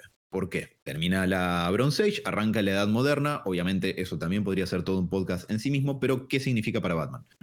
La aparición del Dark Returns, lisa y llanamente, en los cómics. Y cuatro años más tarde, en el cine, la aparición de Batman del 89. Entre esas dos cosas, si uno pone o sea, si uno va construyendo Batman como una estantería, que es un poco lo que venimos haciendo con las épocas, te diría que las piezas más definitorias y más finales están ahí. De ahí para acá, esos son los elementos que terminan como de cerrar el cupo de cosas que definen a Batman. Después hay variaciones, pero sobre lo previo, porque tenés variaciones sobre el Batman Camp o tenés variaciones sobre el Batman Oscuro. Pero no te salís demasiado de eso, no hay ninguna vuelta de tuerca superadora, ninguna reinvención particularmente paradigmática del personaje de ahí hacia acá. Hay variaciones entre esos estilos y aparecen ahí. Em, me parece que la edad moderna es una bendición y una maldición a la vez para Batman. O sea, tiene cosas muy buenas y cosas muy malas. Las cosas muy buenas es que Batman es un personaje que se beneficia mucho de la poscrisis y de la edad moderna en los cómics. Muchas de las grandes obras que uno va a buscar y que recomiende, que están en todas esas listas de las 10 mejores historias de Batman que tenés que leer en internet y todo eso, vienen de ahí el Dark Returns tiene el, privilegio, digamos, de ser considerado por muchos dentro de ese podio de los grandes cómics que generaron el albor de la edad moderna en los cómics. Watchmen, Before Vendetta, Dark Returns. Obviamente puede estar Mouse ahí tranquilamente, sin lugar a dudas. Y hay muchas otras grandes obras de la época. Pero está ahí, en el podio, y es un cómic de un superhéroe. Los otros no lo son, son cosas originales. Sin embargo, Batman está ahí, el único que quizás contaba con ese grado de popularidad para estar en ese lugar. Superman creo que también, pero quizás Batman era lo bastante maleable para llevarlo para el lado al que va el Dark Returns. Y también tenés Arkham Asylum, Muerte en la Familia, bueno, Muerte en la Familia, ahora hago un comentario, pero Killing Joke, Año 1, hay todo un montón de, cuestiones que, que hacen a cómo se abre la cancha que el personaje puede explorarse en los cómics, pero del Dark Returns para acá.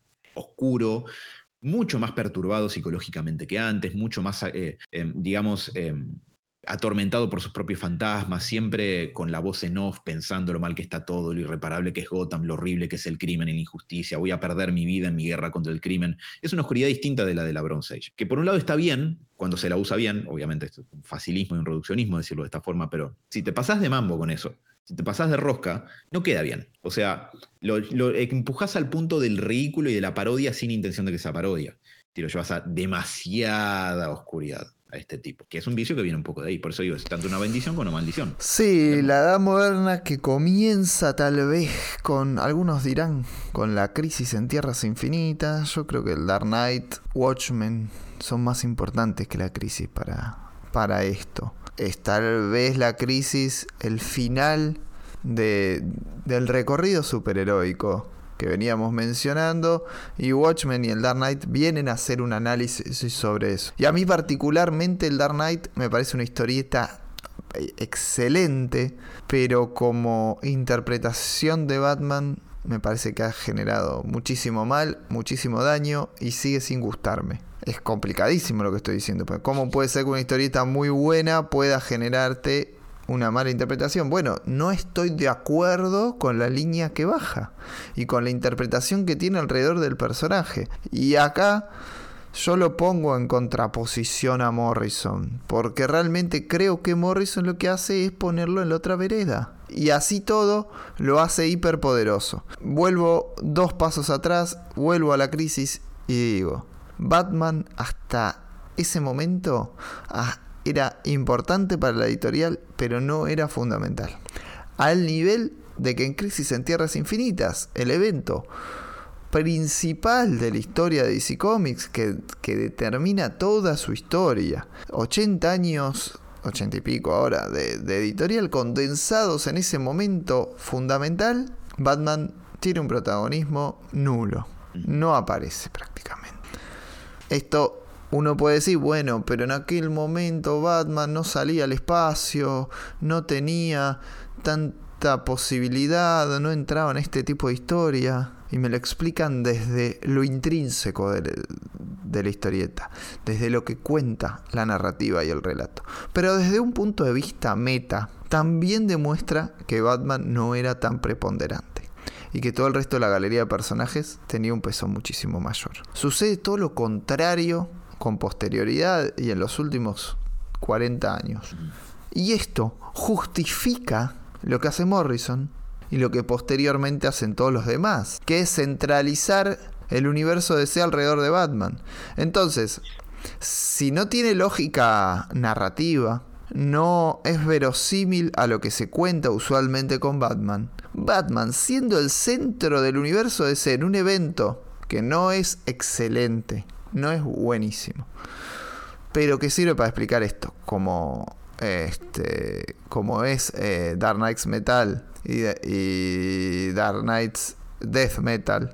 Lo que convierte a Batman es en elemento central del meta universo de DC Comics. Y el mensaje que lo interpreta como pensando que, bueno, pero Batman es un vigilante urbano, no puede estar acá en el medio. Pero ¿cómo no va a estar si es el personaje hoy sostiene todo. Desde el punto de vista metanarrativo, es el uno.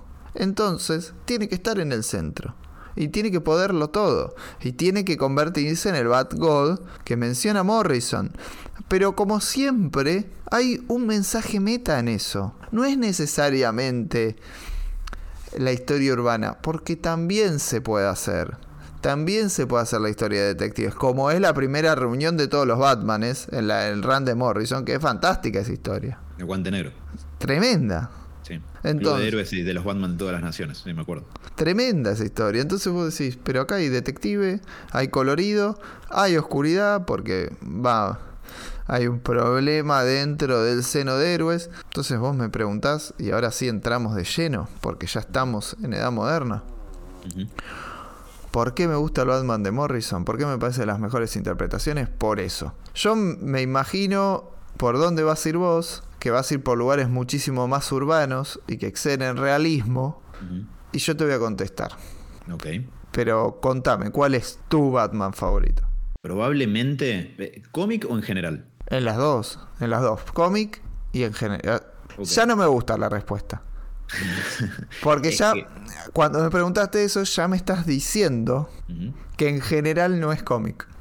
Pero no es eso un poco de lo que estamos hablando que pasa con Batman? Que excede, o sea, es y no es a la vez. Claro, pero ya tu interpretación favorita no la ves en el cómic. Y eso ya me pone un poco triste, pero bueno, no importa. Ojo, no, no, no, no diría que mi interpretación favorita no la veo en el cómic. De hecho, mi respuesta más completa sería la siguiente. Hay un montón que pelean por la punta. Y un poco mi respuesta puede cambiar de acuerdo al día que me preguntes. Las, las, que van a ganar la punta van a tener características más o menos parecidas. Pero muchas de esas versiones pueden estar en el cómic. A mí me gusta mucho la etapa de... Bueno, arranco por otro lado. El mejor Batman por fuera del cómic, posiblemente creo yo, es el de la serie animada. Porque es equilibrio puro. Tiene todo lo que funciona bien destilado, bien accesible para todo el mundo. Es lo mejor de. el, mejor pupurrí, la mejor combinatoria de elementos que se puede hacer en materia de lo que toma el personaje y cuán accesible es al público. Pero en los cómics hay muchas etapas que me gustan. Está casi toda la etapa post-crisis me gusta. Me gusta la etapa de Starling, me gusta la etapa de, de Grant y Bray Fogel, de, mm, me gusta mucho la etapa de Paul Dini, después en Detective también. Eh, la verdad es que el Batman post-crisis lo, que tiene es que me gusta en general porque está la curaduría del personaje, la edición está hecha por Daniel O'Neill. Entonces, si bien hay cambios en, en, los guionistas, la verdad es que para mí el Batman post-crisis, desde año 1 hasta Tierra de Nadie, del 87 al 99, lo veo medio como un bloque unificado. Y me gusta mucho ese Batman, porque apela a poder incorporar muchas de esas cosas. A veces va a estar con la Liga de la Justicia en el espacio, y otras veces va a estar resolviendo cómo es que mataron a un pobre tipo en un callejón en Gotham, por falopa. Eh, y ese es el Batman que me gusta. Pero te agrego un detalle a esa respuesta, si se puede. El motivo por el que me gusta ese Batman y el motivo por el que nunca me terminó de convencer el Batman de Morrison es porque y esto tiene que ver justamente con lo que vos me decías al principio, sos una persona muy obsesionada con Batman, Alan, y eso es cierto. Para mí es muy importante cómo actúa el personaje. O sea, como fan de Batman que está tan con la cabeza quemada, para mí es muy importante lo que Batman hace en la página. Por ejemplo, esto que vos decías recién de que el Dark Knight Returns te parece una muy buena historieta, pero no la disfrutás o, no te gusta. Y creo que es algo absolutamente válido. Yo soy muy defensor de esa postura, que uno puede decir, esto está buenísimo, no lo disfruto. Creo que es la internet se beneficiaría tanto de usar ese argumento. No, no, no, lo, disfruto. No, no comparto ideológicamente lo que baja del personaje. Eso es, disfrutarlo, disfruto, porque es una gran historieta. Pero el mensaje que deja alrededor de Batman y sobre todo lo que ha generado posteriormente, no, no me gusta. Y creo que a diferencia de Watchmen, que es eh, una historieta sobre la cual se suele decir lo mismo, este, no creo que haya sido mal interpretado el Dark Knight. Watchmen sí, pero el Dark Knight para nada. Sí, creo que las interpretaciones posteriores al Dark Knight es, también es un tema fascinante porque también sabemos qué fue pasando con Frank Miller de, con los años posteriores y lo que él pensaba y entonces uno puede reinterpretar el Dark Knight. Para mí, para mí pensaba siempre lo mismo. Sí, no, no, capaz que lo sabía menos. Sí, no, no, creo que era menos explícito y, y, y te sorprendió como, como que nos agarró desprevenidos el Dark Knight y era tan bueno, tan, tan bien contado, tan espectacular que uno podía dejar de lado ese mensaje. Pero con el tiempo va quedando el mensaje también. Y cuando uno depura, no está bueno lo que baja. No estaba bueno tampoco en ese momento no, no, no, no comparto para nada eso de decir, no, porque Miller se fue volviendo más derecha con el tiempo. No, ni en pedo, siempre fue igual el tipo. Lo que pasa es que uno se lo perdonaba más en aquel momento y posteriormente lo hizo más explícito también. Sí, nunca fue muy distinto a lo que uno terminó viendo.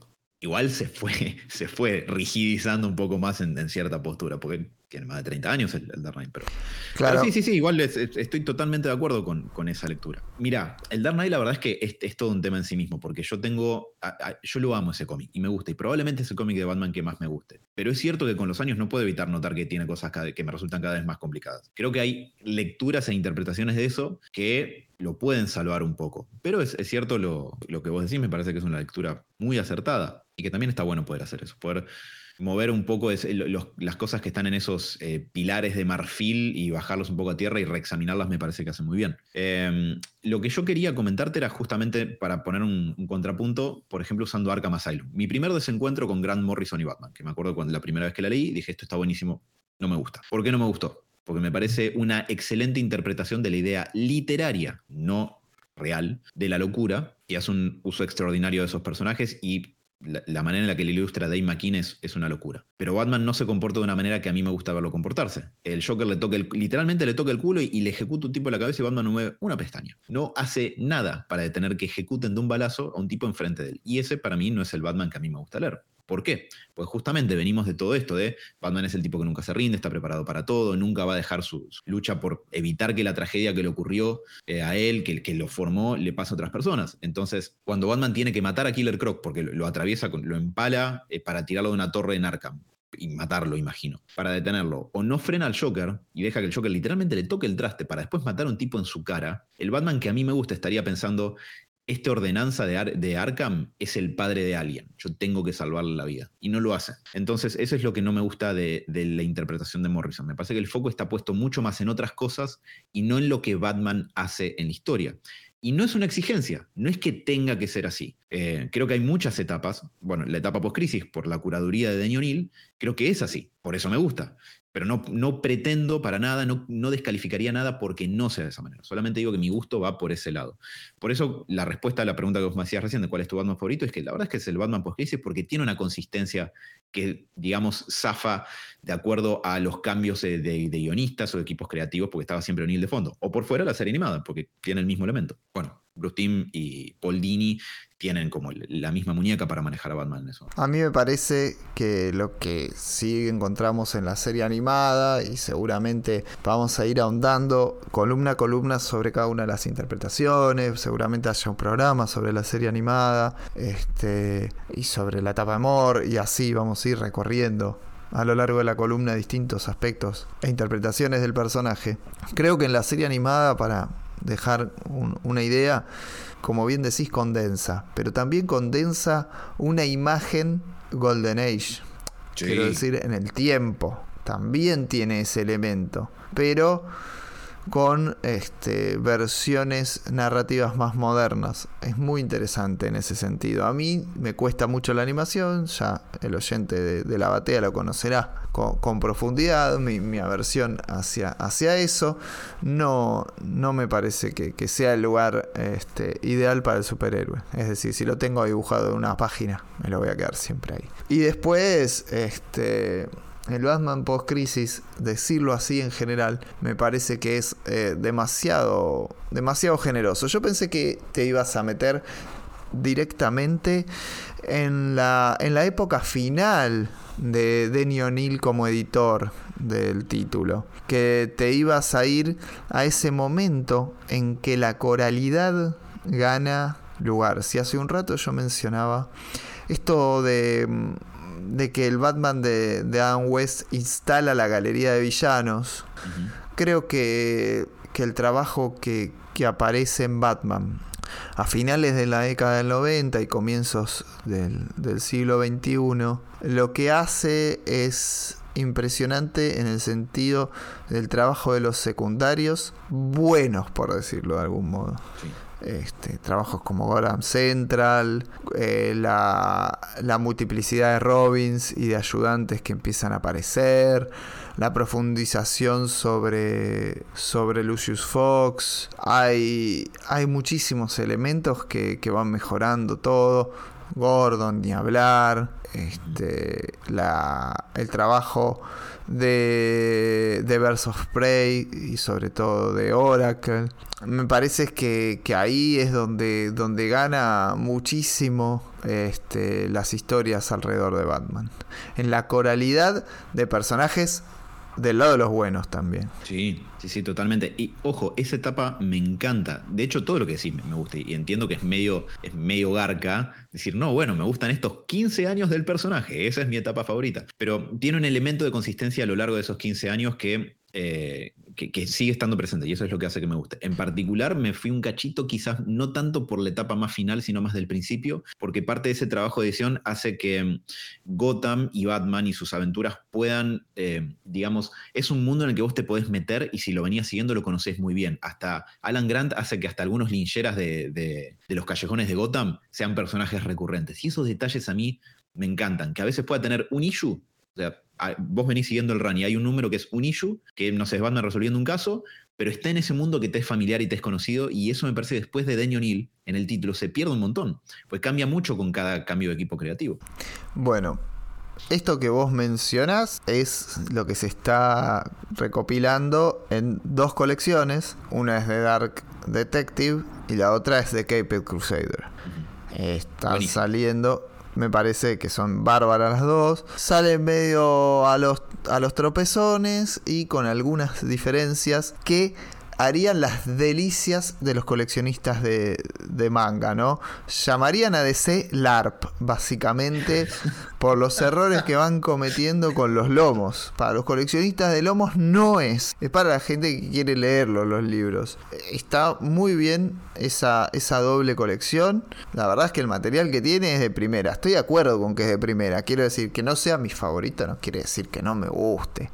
Pero creo que tiene un poco más de inconsistencia, porque obviamente hay momentos donde se le queman las, las cartas a Denny O'Neill, sobre todo con, toda la, cuestión de Nightfall, que a mí me parece uh, como que la llegada a Nightfall es buenísima, y después como que resuelve recontra mal, y después intenta emparcharlo, y aparece Prodigal, y ahí no, no lo disfruto. Entonces por eso que yo prefiero rescatar lo último, y creo que tanto la coralidad de personajes como la multiplicidad de títulos coordinados por Denny O'Neill, tienen su momento más álgido y también final en No Man's Land. Totalmente.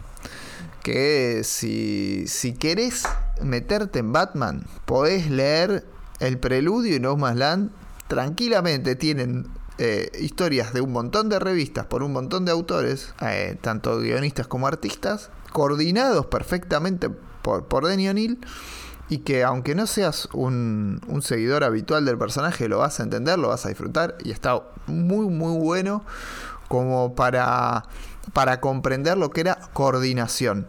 Es si, si en DC yo disfruto mucho las portadas, la espectacularidad, lo, lo superheroico de los 70, tengo que destacar que en los 90 tenemos la oficina de Superman que hace eh, y los años del triángulo y tenés a Denny O'Neill en Batman. Mm.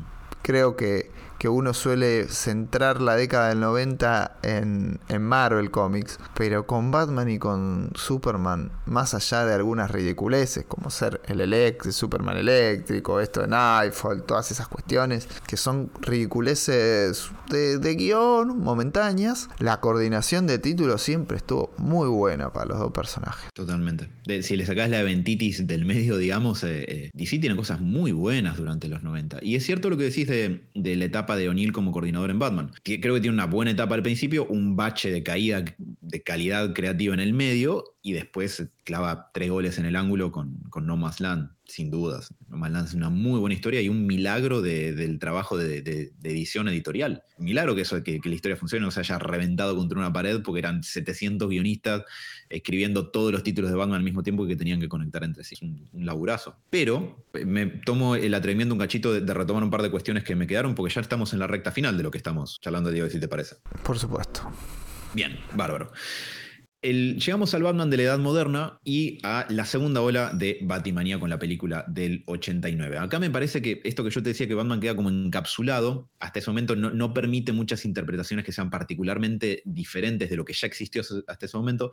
Es casi como este, este movimiento dialéctico de tesis, antítesis y síntesis. La tesis es la Golden Age, la antítesis es la Silver Age y la síntesis es la Bronce y esta Edad Moderna. Así que es una especie de amalgama de ambos movimientos eh, previos. Y justamente el Dark Returns y la película del 89, para bien o para mal, con distintas reinterpretaciones posteriores o con lo que plantea la obra en sí, y eso, lo que tienen es un nivel de popularidad que condiciona al personaje de ahí para siempre. Y eso es un elemento importante, porque yo creo que está muy bueno que podamos charlar las obras como, por ejemplo, cuán problemático es Batman en Dark Returns, o cuán, es, cuán buena historia de Batman es Batman del 89, que yo la amo esa película, me hizo ser el ser cabeza quemada que soy hoy, pero no es una gran historia de Batman. A pesar de que la puedo tener pegada a las córneas hasta el día que me muera, tienen problemas. Eh, como que Batman mata a todo el mundo, por ejemplo. O que Tim Burton decía que Batman mataba a todo el mundo porque dejar a los criminales a una telaraña para que se lo lleve la policía le parecía una boludez. Y que nunca leyó cómics y no le interesaba leer cómics. Entonces, es problemático. Pero lo cierto es que tenemos el Batman que tenemos gracias al nivel de popularidad que alcanzan esas obras. Lo mismo que con la serie del 66. Y así como Batman, por un lado, se beneficia mucho, me parece, en los cómics por, por la postcrisis no por la poscrisis en sí, sino por el, cómo le abren la cancha a los guionistas y que de golpe hay varios títulos de Batman, Daniel O'Neill los coordina, eh, empiezan a aparecer el prestige, el one shot, las miniseries, la novela gráfica, un montón de cosas que permiten que se vaya abriendo el espectro.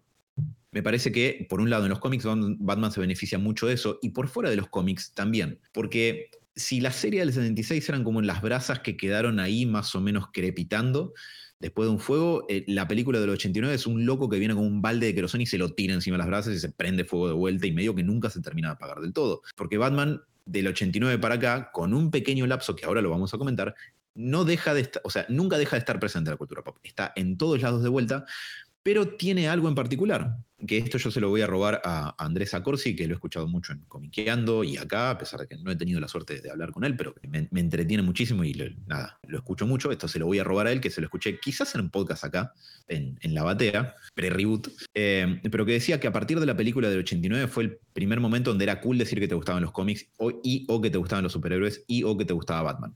Porque para la década de los 80, el tipo de película que es, el momento en que salió, ese Batman era inherentemente cool. Y es algo que no era muy fácil decir de los superhéroes previos a ese momento. Y si pensamos en estas grandes obras de los 80, yo te diría que cuán masivo llegó a ser el Dark Returns a comparación de la película del 89. ¿Cuánta gente en su momento vio la película y cuánta leyó el cómic? Por más grande que haya sido el cómic, que lo fue y lo es, la película igual tuvo un alcance más masivo. Porque justamente Batman es esto que estamos hablando, está en todos lados. ¿Es un personaje de cómic? Sí. ¿Es una franquicia de películas? Sí. ¿Es una marca registrada y un personaje de merchandising?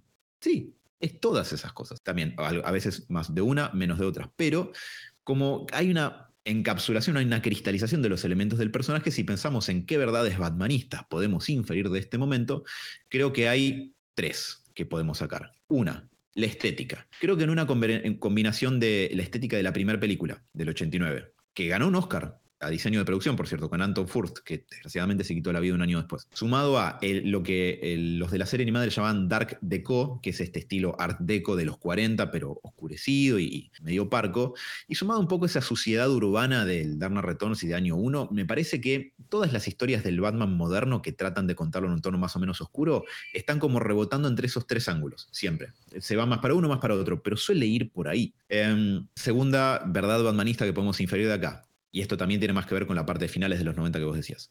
Batman banca bocha de sobreexposición, lo cual puede estar bueno o puede estar muy malo como está pasando ahora, que es el 50% de los títulos y es el eje del universo DC, algo que me haría muy feliz que no fuera. Pues, así comento cortito lo que decías recién sobre Crisis. Es cierto que obviamente Batman no tiene mucho para hacer en Crisis textualmente, pero metatextualmente tiene que ver con que en el 85 es pre-Dark Returns, pre-película de 89 y cuando sale Dark Knight Metal o Dead Metal, Batman está hasta en la sopa.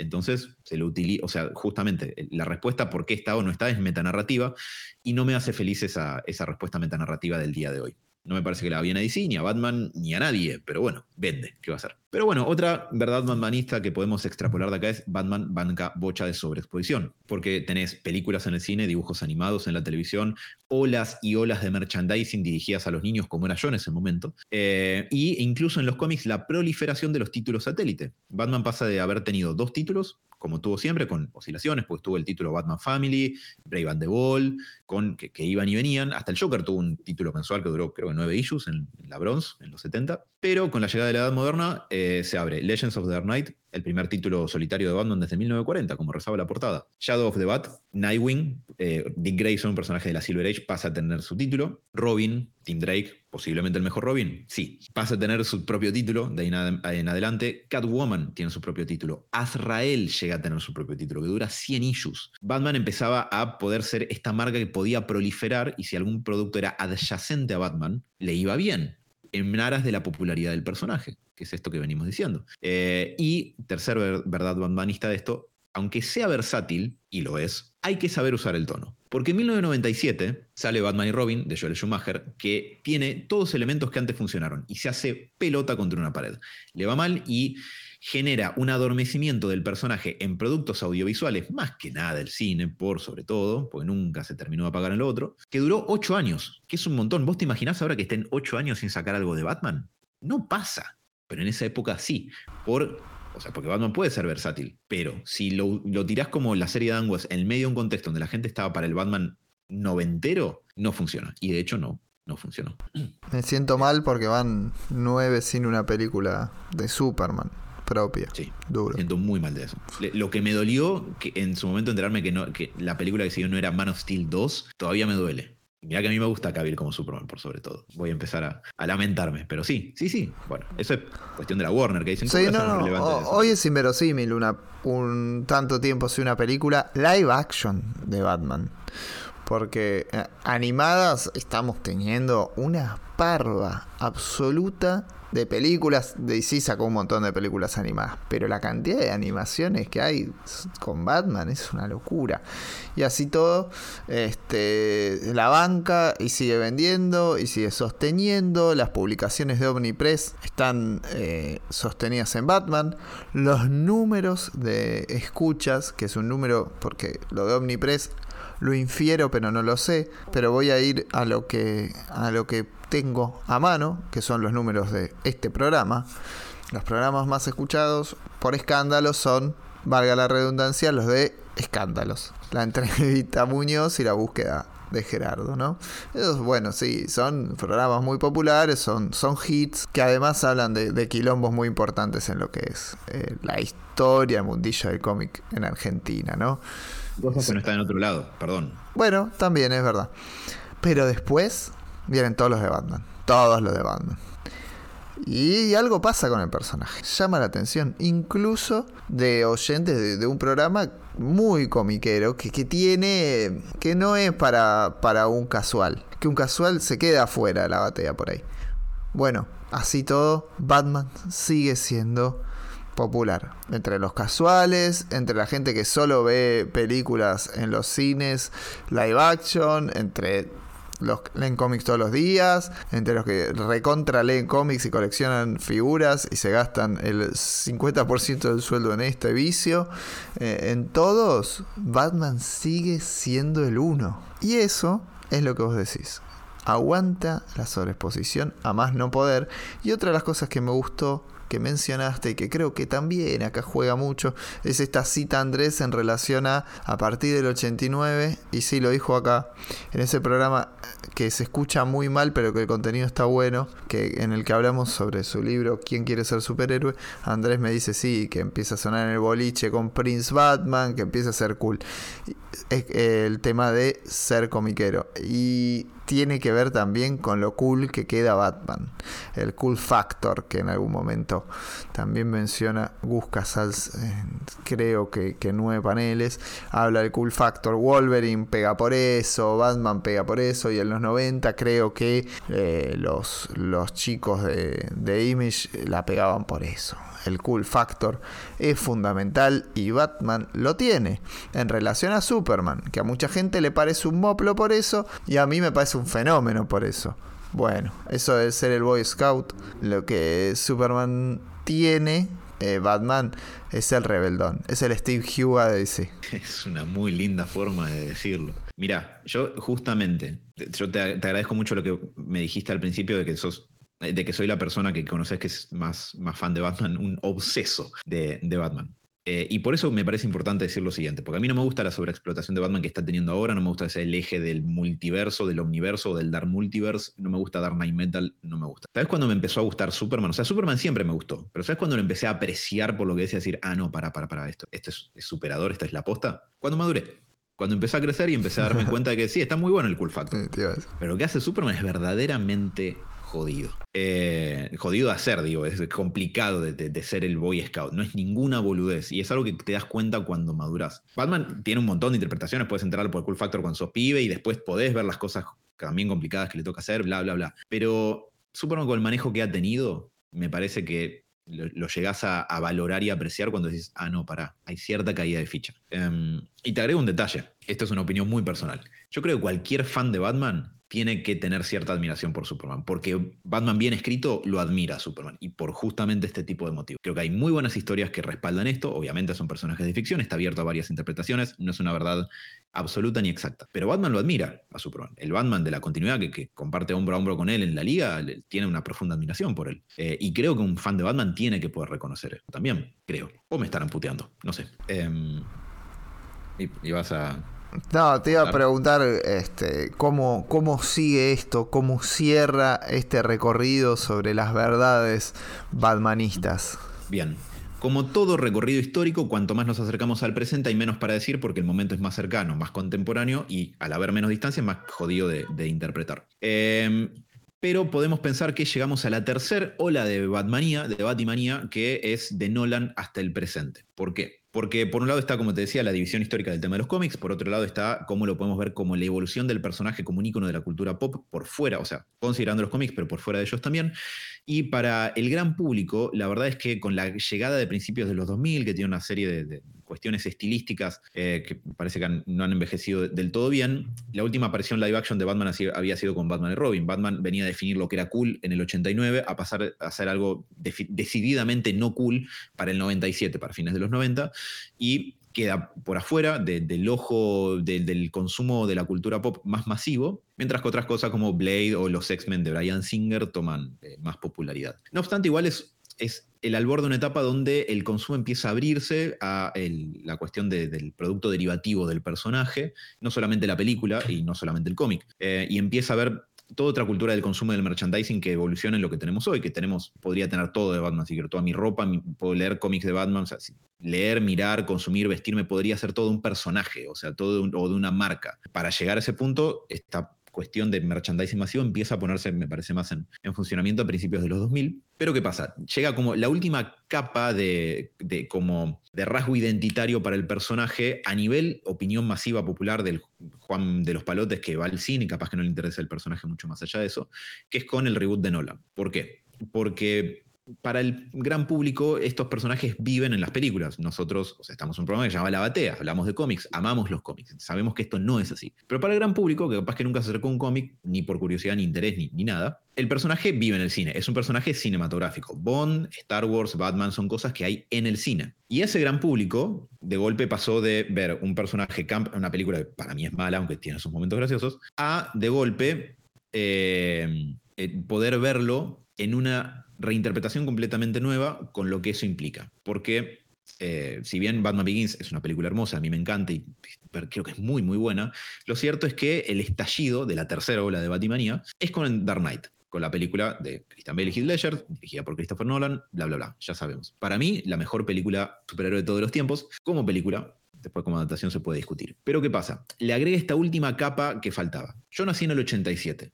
para mi generación, uno pudo haber crecido viendo a Batman en la serie animada, en Los Super Amigos, en la serie del 66 y Batman del 89 y, las de Tim Burton y las de John también, creciendo siendo chico. Batman pasa a apestar a fines de los 90 cuando estás entrando a la pubertad. Tenés 17, 18, por ahí, está llegando el 2005. No solamente que Batman es cool de vuelta, sino que Batman es realista. O sea, si la cuestión de la inverosimilitud del superhéroe espanta como al adolescente que está queriendo afirmarse como alguien serio y maduro, esto entraba como por un tubo. Y además al gran público le mostró que Batman, entre otras cosas, gracias a la verosimilitud que tiene, es un personaje con el que puedes contar una historia, entre comillas, adulta. Una mala interpretación del adulto que quiere decir que no tenga elementos de lo que lo hace ser un personaje de, cómic. A mí no me gusta esa interpretación. Pero Dark Knight es una muy buena película en sí misma, es una muy buena interpretación del Batman que te propone presentar en la pantalla, sin miras de ser otra cosa. Y me parece que es lo que termina de poner el sello a Batman para nunca terminar de irse de la cultura pop en general como producto audiovisual o de cualquier índole que quieras. Porque de ahí para acá,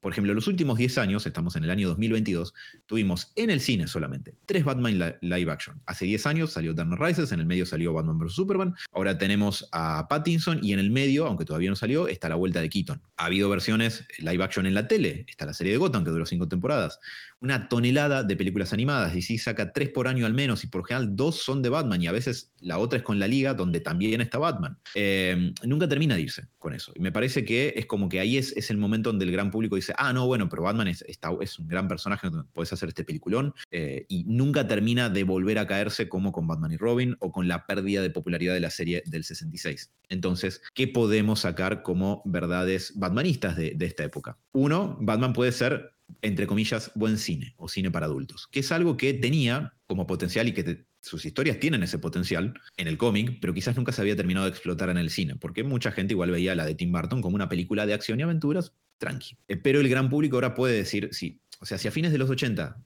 con la del 89 una persona puede decir, ah, Batman es cool, ahora un adulto que va al cine puede decir, no, esta película de Batman es una muy buena película. Trama, guion, actuaciones, temas, todo es muy bueno, verdaderamente merece reconocimientos de Oscar y todo eso. Y la otra es, Batman marca las tendencias en sus épocas, que es algo que podemos decir mirando hacia atrás. Pero el Batman de los 60 marca esta cuestión del superhéroe como un personaje campo. Después, Batman del 89, el Dark Returns, el Grim, el Grim and Gritty reboot oscuro de los superhéroes hipermusculados y traumados de, fines de los 80, principios de los 90. O, o con año 1 también. Y después, el primer reboot de un personaje importante en el cine es con Batman. Y además le va particularmente bien. Y se, empieza a utilizar en, otras cuestiones que antes no tenían reboots. Nadie se había planteado rebootear a Superman, a Spider-Man o a James Bond previo a eso. Pero después de Batman Begins empieza a ocurrir, porque funciona con Batman. Entonces, con esa cantidad de ejemplos acumulados, podemos decir que, además de ser un producto de sus épocas, Batman las marca también de ahí en adelante. Y de ahí para acá es donde la edad contemporánea se hace un quilombo, porque como digo, eh, no hay nada más difícil que analizar de este tipo de cuestiones que lo que uno tiene más cerca. Así que por eso ahí me reservo eh, análisis para, veces futuras, pero yo eh, iría llegando como hasta esa parte. No sé qué opinamos. Me parece que hay que dejar algo para, para futuras columnas. Seguramente vamos a abordar en algún momento y que me parece una de las grandes interpretaciones de Batman, toda la línea de El Largo Halloween, Victoria Oscura, toda la línea de, de Tim Salish Chef Love. Este, hay un montón de interpretaciones de Batman en los últimos años, porque esta es relativamente reciente, que, que enriquece muchísimo toda esta mitología y este recorrido que fuimos viendo alrededor de las décadas y de las verdades batmanistas. Este líder espiritual de, de la editorial que va a tener en algún momento su contrapartida y, su oposición interna. Va a ir internas Batman en algún momento y en alguna otra columna que prontamente van a poder también escuchar. Vamos a estar así abordando a DC como el movimiento popular que es entre los comiqueros argentinos. Muchas gracias Alan por estar en el programa y empezar con esta columna periódica que me parece va a resultar muy interesante para los oyentes. Eh, muchísimas gracias a vos, Mariano. La verdad que me traigan a hablar de Batman a mí es que me suelten la correa. Estoy encantado. Además, me encanta charlar estas cosas con vos. Eh, me encanta también cuando la gente responde a este tipo de cuestiones. Yo encantado siempre de hablar estas cosas por el sano debate. No de cagarnos eh, a las piñas entre todos en, una unidad básica batmanista, sino de hablar con disenso y civilización eh, y bueno, nada, la verdad encantado. Muchísimas gracias y encantado de volver siempre que quieras. Hay que, hay que unirse entre los comiqueros que amamos a DC, porque si no vienen los infiltrados y nos toman el partido. Exacto. un abrazo grande, nos vemos la semana que viene.